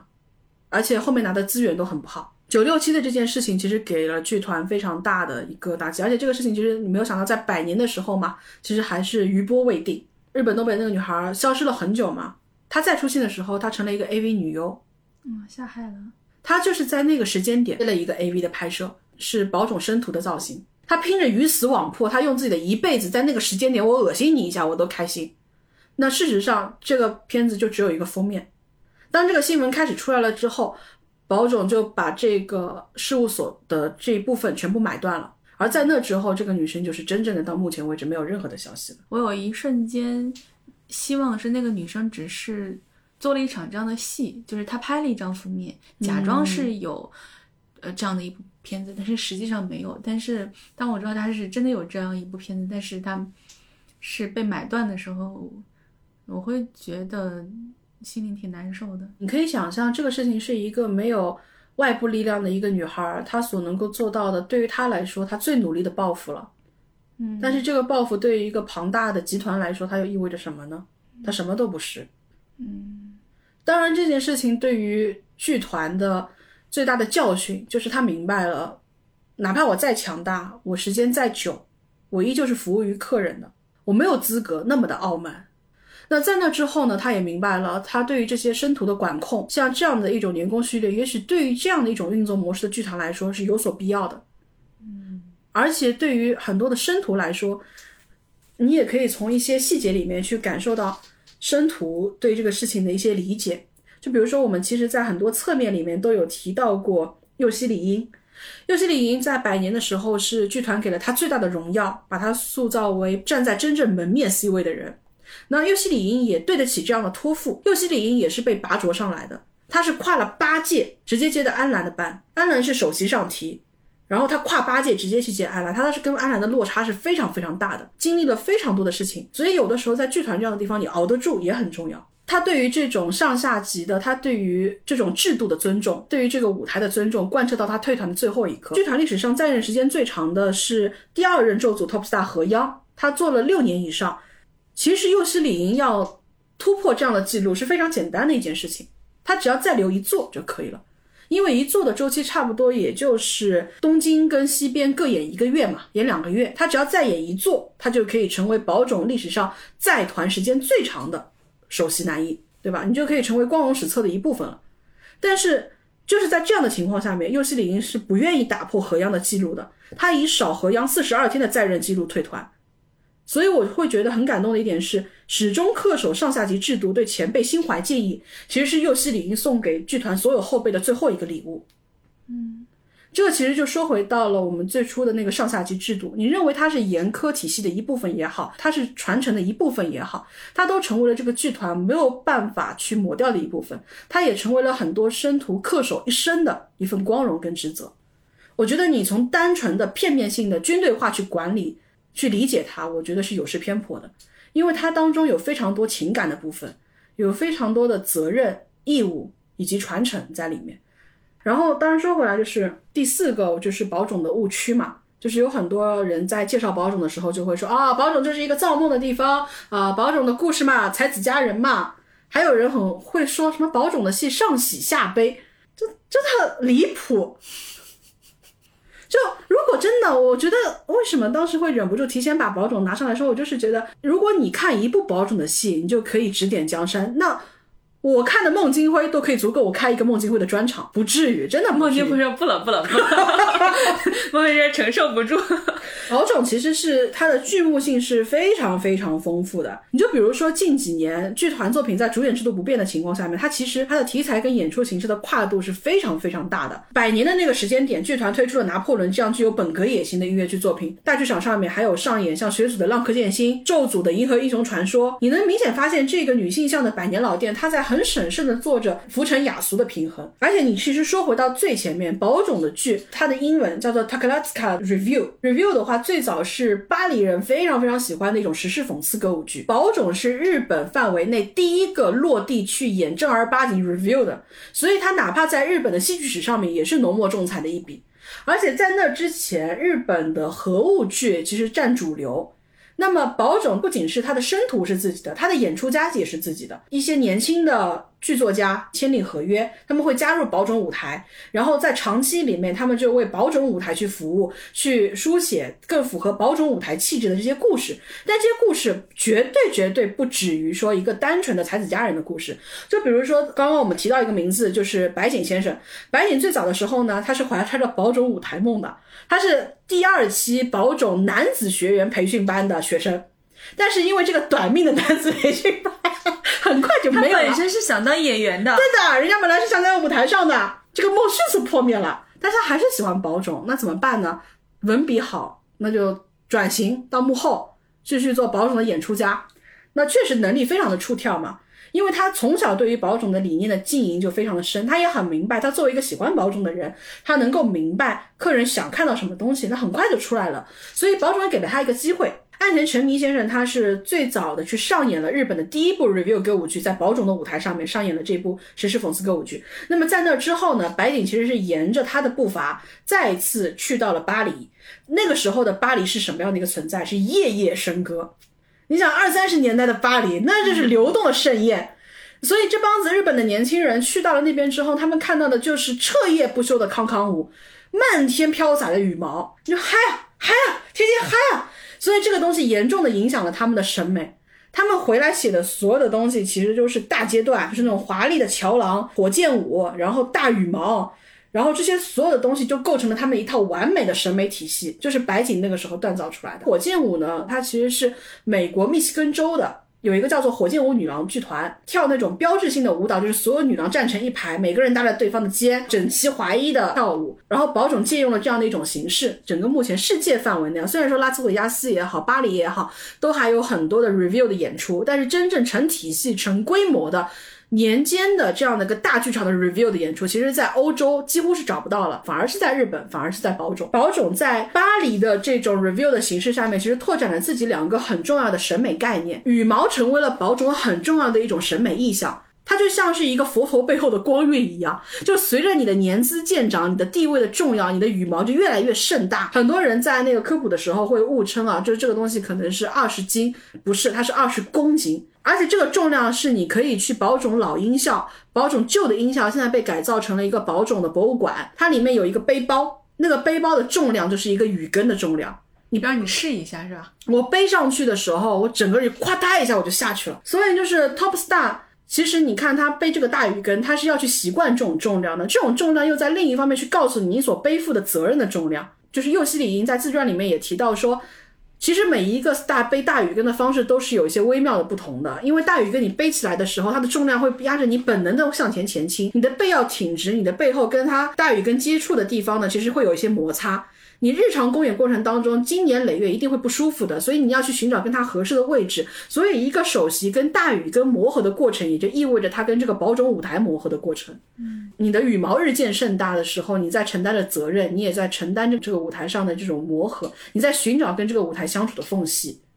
所以羽毛是首席的一种意象。还有一个重要的就是大阶段，大阶段呢，其实你可以把它想象成一个大厅的楼梯。这个楼梯一共是二十六级，就是它的整个踏步面积是变窄的，大阶段的宽度只有二十四公分。它是有意识的减少了四分之一，而且下的时候你不是不能你要目视观众的嘛？因为最后的谢幕其实是目谢观众，你是不可能看下面的，所以你要学习怎么样以更好的姿态走到观众面前，这也是一个漫长的功课。它的华美以及它所代表的这种阶层感，其实都是宝冢舞台上面隐性的暗示。它平时是一个直放的嘛，然后它要展开的时候呢，是变成一个立体的阶梯造型。直放到阶梯一共是两分二十秒，这两分二十秒的这个时间呢，会降下幕。幕布，幕布前往往会有二翻手或者是人气的路线声来进行表演。那么谁能够在幕前进行这个大阶段降落时期的表演，也被看作是很重要的一个这个人目前在宝冢是一个什么样的位置？这其实是宝冢有意识去控制的一种不均衡，他不会在舞台上呈现一种平衡，他人为的制造这种不均衡，让你去明白哦，他是有机会的。人有机会，人就会去努力。宝冢的一个原来的新组的制作人嘛，私下信雄，他在描述宝冢的运营艺术的时候，他用了几个字，那几个字呢，跟中文完全契合。我们完全可以无障碍的去理解它，就是控制偶然。你想一个艺术行业，我们对于一个艺术的理解是什么？它充满了变量，充满了偶然。但是你要把艺术做成一门生意，最高的境界是什么？你去控制偶然。你在这个舞台上看到的所有的变量，都是我有意精心的去打造出来的。你无论是看到一个所谓百年一遇的传奇也好，所谓的看到的一个崭新的天才式的星星也好，它的背后其实都是我有意经营出来的。我让你意识到的这个东西，你以为自己具有掌控，但其实不是，这是被控制出来的偶然。同时，我有意识的放权，我可以让你的粉丝去运营粉丝会，我可以把票都交给你的粉丝去销售，但是你的粉丝会、你的运作、你的生图是由我来掌控的，这又是一种控制偶然。所以，这种思路去贯穿在宝冢百年经营史上的任何一个地方，它的放权、它的变量、它的均衡与不均衡，其实都是一种管理跟做生意的艺术。所以，就是我一直很喜欢说，它不是一个单纯的造梦，它是一台精密的造梦机器。是那说回到，其实我们刚刚说到的这几个火箭舞啊、大阶段啊、羽毛啊，那么还有一个很重要的标识，其实是银桥。这个银桥呢，就是在正式的舞台之外有一个像彩虹一样的一个存在，就是有一个飞跃式的廊桥。这个廊桥呢是在乐池跟观众席之间的，谁能够上银桥进行单独的表演，这个也是有讲究的，不是任何一个生徒都有资格在银桥上进行单独的 solo 表演的。只有说你成为陆线生，或者剧团要把你拔擢成陆线生，或者说你即将成为。三番即将成为二番，即将成为 top star 的时候，剧团才会给你在舞台的过程当中去设置这一定的环节，让你在银桥上有自己的这样一个表演的机会。所以能够跨越银桥接近观众，也意味着你能够迈往金字塔的顶端。所以他通过每一个细节的处理，一样的去做到了我们刚所说的控制偶然。你看到的每一个意外的惊喜，都是他传递给你的这种有益的信息。嗯。所以你看他的舞台上，无论是站位也好，台词的分配占比也好，都是有他所要传达的这个信息量在里面的。这就导致了他不能用不懂规矩的外部制作家，他哪怕请外部的人来，外部的人也要明白宝冢剧团的演出是怎么样去运作的。那么最好的办法当然就是培养我自己的演出家。所以，就像我们刚刚说的，宝冢的舞台制作，它有自己专门的制作公司。这个公司是专门负责宝冢所有的装置啊，然后布景啊、造型啊，所有东西都是他们来完成的。同时，有专门的演出部门是签在宝冢下面的。但是，你说这是不是就佐证了之前的很多人的误解？保种就是写才子佳人，保种千篇一律，保种知识化，保种是有知识化的东西存在，但是。宝冢现在的演出家，你也不能说他是千篇一律的。首先，宝冢他们会有传奇老剧的这些公演，比如说像传统的三大剧《乱世佳人》《伊丽莎白》《凡尔赛玫瑰》这些作品。那同时，它有很多的新剧的漫改式剧的改编，比如说我们刚提到的《仁义》，包括像《太王四神记》，它的来源是非常多的。而且从演出家的风格上来讲的话，它区别也非常非常的大。比如像郑种晴彦老师，有很多人会觉得宝冢的演出的动作都非常的制式。比如说《凡尔赛玫瑰》的过程当中，因为《凡尔赛玫瑰》当年为什么惊天动地？是因为那个时候，首先所有人都已经不太看戏了，所有人都去看电视去了。那么七十年代的时候呢，正好是戏剧实体行业的一个没落期，剧场当时需要有一部这样的作品去提振自己的经济，提振自己的信心。所以织田生尔呢就想说去改编《凡尔赛玫瑰》。《凡尔赛玫瑰》它从题材上来讲非常符合宝冢，因为宝冢的男艺本身就介于男女性之间的这种中立的美感。那么《凡尔赛玫瑰》的主角奥斯卡。这样的一个虚构形象，它正好是一个从小女扮男装的。那么在演绎的过程当中呢，织田生尔当时的一批创作者，他们有意识的去请了一些歌舞伎的名家过来教保种的这些生徒们，怎么样有意识的去融入歌舞伎的那些演出。我在这个环节用什么样的动作去呈现我的这样一个眼神？我在这个地方我应该把自己的身体熬成什么样的姿态去传递一个舞台上的讯息？因为歌舞伎是有制式跟范式的。所以他们希望用这种非常制度化的东西来让舞台形成一个表演的规范。那么在当时是一个非常创新的举措，但是对于现在来讲，你过了几十年了，你还让这一批的年轻生徒按照那样的演法去演，对着廊桥大喊三声奥斯卡安德烈，哦，我真的是在现场尬到头皮发麻，你知道吗？而且就是当年演的时候，为了渲染那种情绪的高潮，安德烈要死整整五分钟，安德烈就是中弹。当当当当，奥斯卡！然后当当当当，奥斯卡！然后整个人在那个廊桥上反复蠕动，到最后终于情绪渲染到一个高潮，然后咔嗒死掉。在那一段上面是有点僵化的，但是宝冢其实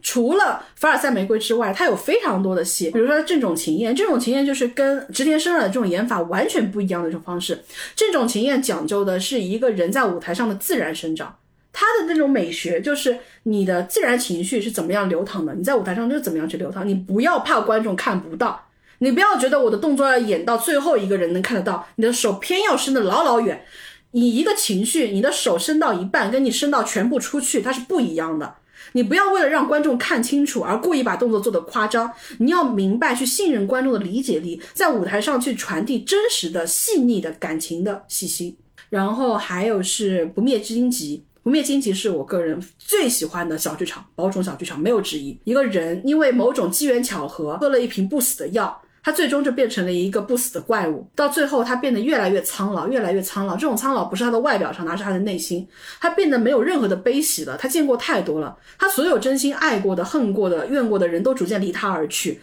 在他的面前，世界就是一个走马灯。所以他的舞台表现上面，整个舞台是白色的，舞台没有一点颜色。你可以想见，在宝冢这样的一个那么梦幻绚烂的舞台上面，恨不得把调色盘在你面前当场打翻的这种地方。你突然间看到一个小剧场，它是全部是白色的，它是一片幻灭。演绎它的是花组的首席春野寿美里，我应该是零五零六年的时候开始看宝冢，那个时候正好是春野寿美里特别特别好的时候，而且春野寿美里的上梯史也很传奇，他是一个没有二番的人，他没有当过二番的人。这个后面我们也可以再讲。这部《不灭的荆棘》演完了之后，就是它封箱了十五年。所以当我知道《不灭荆棘》在重演的时候，我是直接订了飞机票，我就要过去看，我一定要去看到。那我当时看的时候是非常失望的。《不灭》最迷人的地方就是在于它抽离了时间跟空间，所有生命的那种华彩全部都被无穷无尽的岁月冲淡了痕迹。你在舞台上看到的就是一种纯粹的苍白。狐狸，也就是春野寿美里，她扮演的这个艾莉，就是一具被这种苍白不断去腐蚀的枯骨。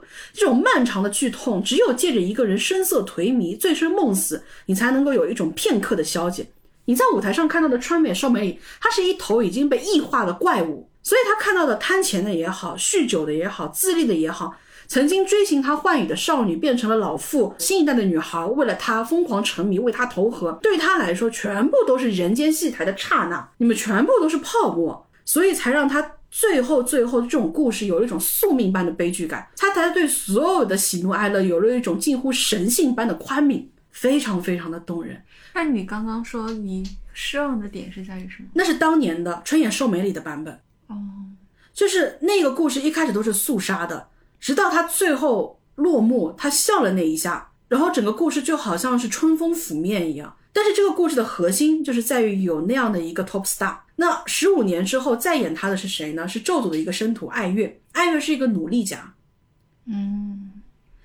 我可以这样说，在技术层面能够到达的地方，爱月都到达了。但是这个不是不灭荆棘，就他缺乏一点那种神性。对，故事讲成了一个普通人的三生三世。狐狸的那种演法，它不是人类，它也不是神，它是游走在于三地六界里面的这样的一个游魂。因为它是个孤魂野鬼，所以他对你所有的情爱只觉得可笑跟荒谬。因为这沧海的刹那，你跟我谈什么永恒？你根本不懂得永恒的悲喜。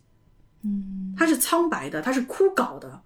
但是爱乐就是一个努力的，在三生三世三界六地里面寻求爱的人，最后改革春风吹满地。你说爱乐不努力吗？很努力。我甚至觉得，我当时回来的 report 里面我就写了，剧团愿意把这样的一个作品在爱乐提出来。剧团不是你提出我要演什么我就给你演什么的。嗯，他让一个没有上梯的生徒，甚至没有给正二番番位的生徒，他愿意让你去演不灭的荆棘，他对你就是一个莫大的褒奖。他是想留住你的。然后爱乐能够在那么庞大的宝冢的剧务里面挑中不灭荆棘这部小剧场，他也是有审美的，他也是有眼光的。但是宝冢的特色就在于这里，宝冢有很多的东西是特质性的。这部作品为什么说宝冢的演出家恃才造物？这部作品就是为了狐狸演的。所以，当你试图用常人的情绪去理解它、去表现它的时候，这个故事就不可能跟原来一样了。然后，我觉得又很悲伤的一点是，幕后制作里面嘛，爱乐讲到了这部剧在排演的过程当中，他跟剧作老师，就是当年帮狐狸排这部剧的剧作老师，问他说。我这个地方应该怎么样演？我那个地方应该怎么样？然后那位剧作家就说了一句非常客气的话：“你就按照你的方式去演就行了。”你知道我当时看到那个采访的时候，我就觉得，如果是葛小姐在那个当下的话，葛小姐退团的心都有了。在那一刻，我真的觉得很残忍，这个舞台很残忍。嗯，因为这个舞台好跟不好，优秀跟不优秀，它往往在很早很早的时候就已经告诉你了。一个努力的人所能够到达的地方是非常有限的。艾月比较适合演卡帕，嗯，他比较适合演 show dance，他比较适合演所有的那种与人类气息相通的东西。你不能说他是一个不好的演员，他其实是一个很优秀的演员，对只是说他有他自己合适的方向。对，嗯，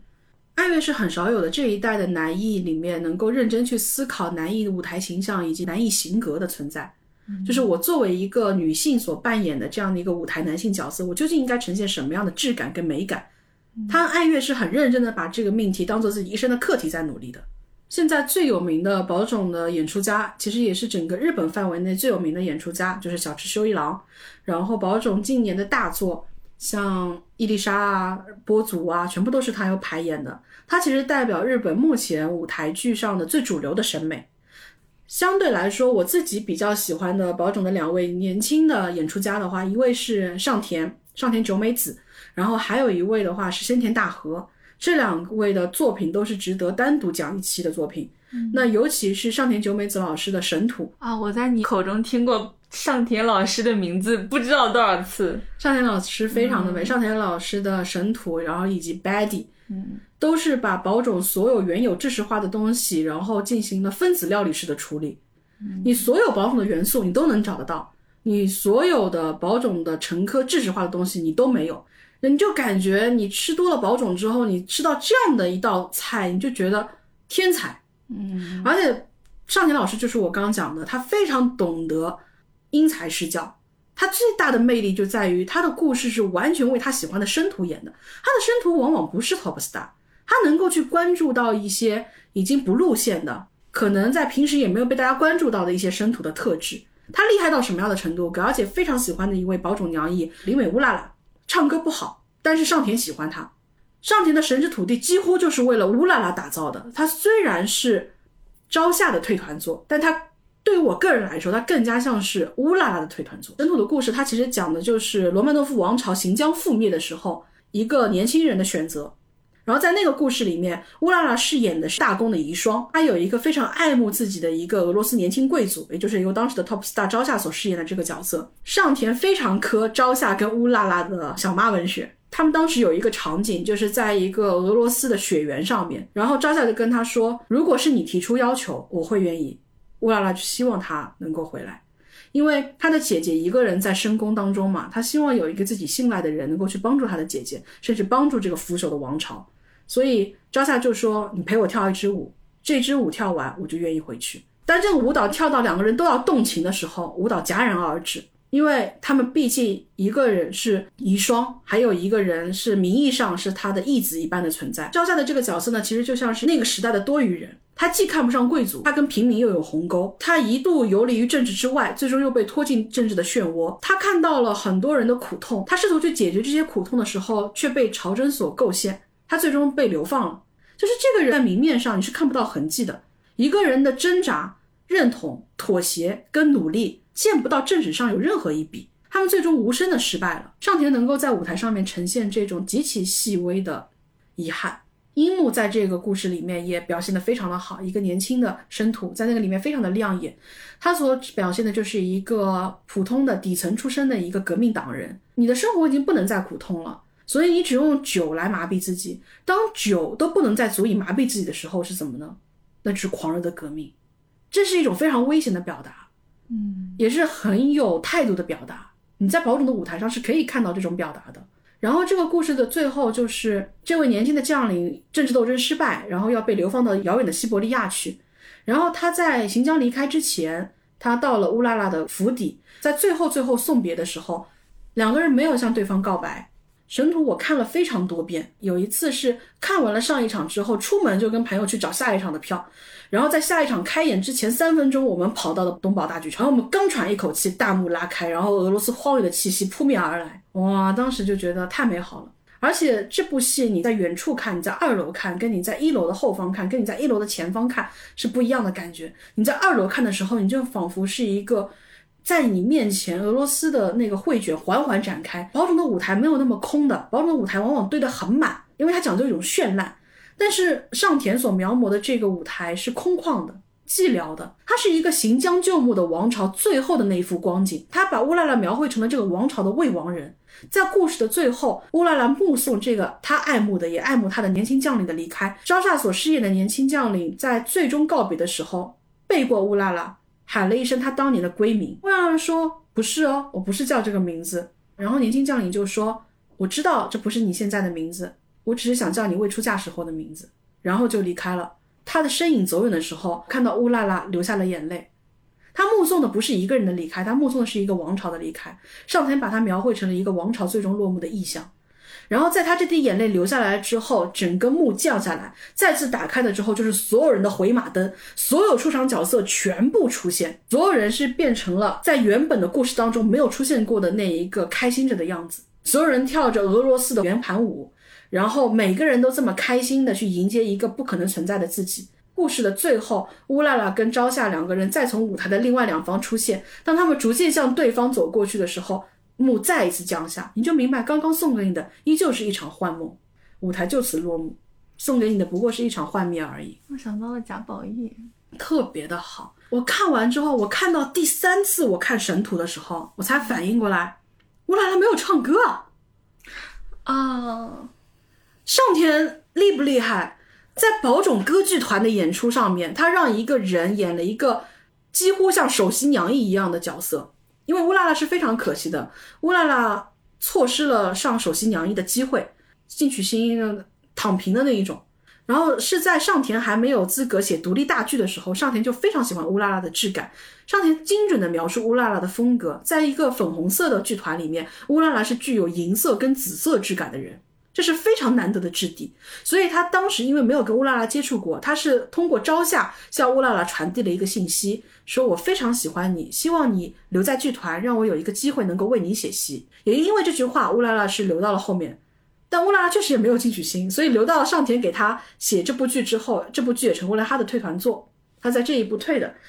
上田非常喜欢乌拉拉，所以这部戏虽然乌拉拉没有首席娘役的名分，但是上田给了她绝对高于首席娘役的戏份以及存在感。就如我刚才所说，乌拉拉是这部剧的意象，整个舞台是为了她而呈现的。乌拉拉唱歌不好，乌拉拉好的是舞跟身形跟肢居，然后就不给她唱歌。对，没有唱歌，立不了。我看到第三遍我才恍然反应过来，天哪，这里面乌拉拉没有开嗓。我觉得好的剧作家就是这样的。他能够用自己的舞台技巧去营造这样的一场梦境，你就跟着他的梦去走就好了。你到最后，你走出这个梦，你才能恍然大悟。乌拉拉的这部戏出来了之后，我就是觉得它远超我的预期。这种俄罗斯荒原的气息，真的走出那个舞台之后，我连在宝冢上面我都没有能在那。宝冢的俄罗斯物的水平都相当之好。宝冢有一系列关于俄罗斯的作品，但是神土在我心中是超越其他任何作品的。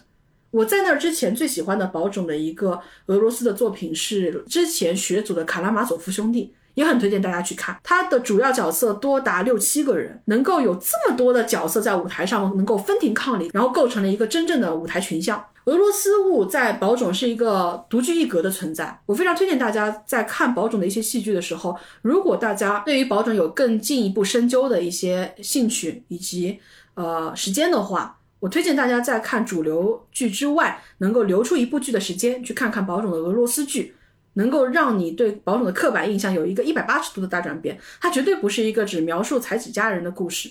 他其实有非常非常多的丰富的追求，因为毕竟它里面有这么多的演出家，包括我们已经没有什么时间去详细说的深田大河。深田大河也是普遍被这一代日本戏剧人认为是最有可能继承小池修一郎衣钵的人。当然，对于真正喜欢深田大河的人来说，又觉得非常的可惜，因为深田大河早期他可能更加偏这种情艳，更加偏那种小剧场的表达。但是最近宝冢给他的机会越来越多之后，他在整个审美上也好，表达趣味上也好，都更加接近于日本传统的大剧场。场审美了，所以对于很多喜欢他的观剧的观众来说，是一件觉得很可惜的事情。但这个事情就见仁见智嘛。对于我来说，觉得只要能够在舞台上一直看到上田跟深田的作品，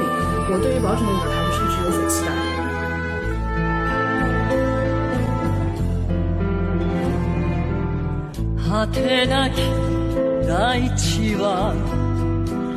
黙り込んだまま凍てつく 土は物言わずただ雪を抱いてね。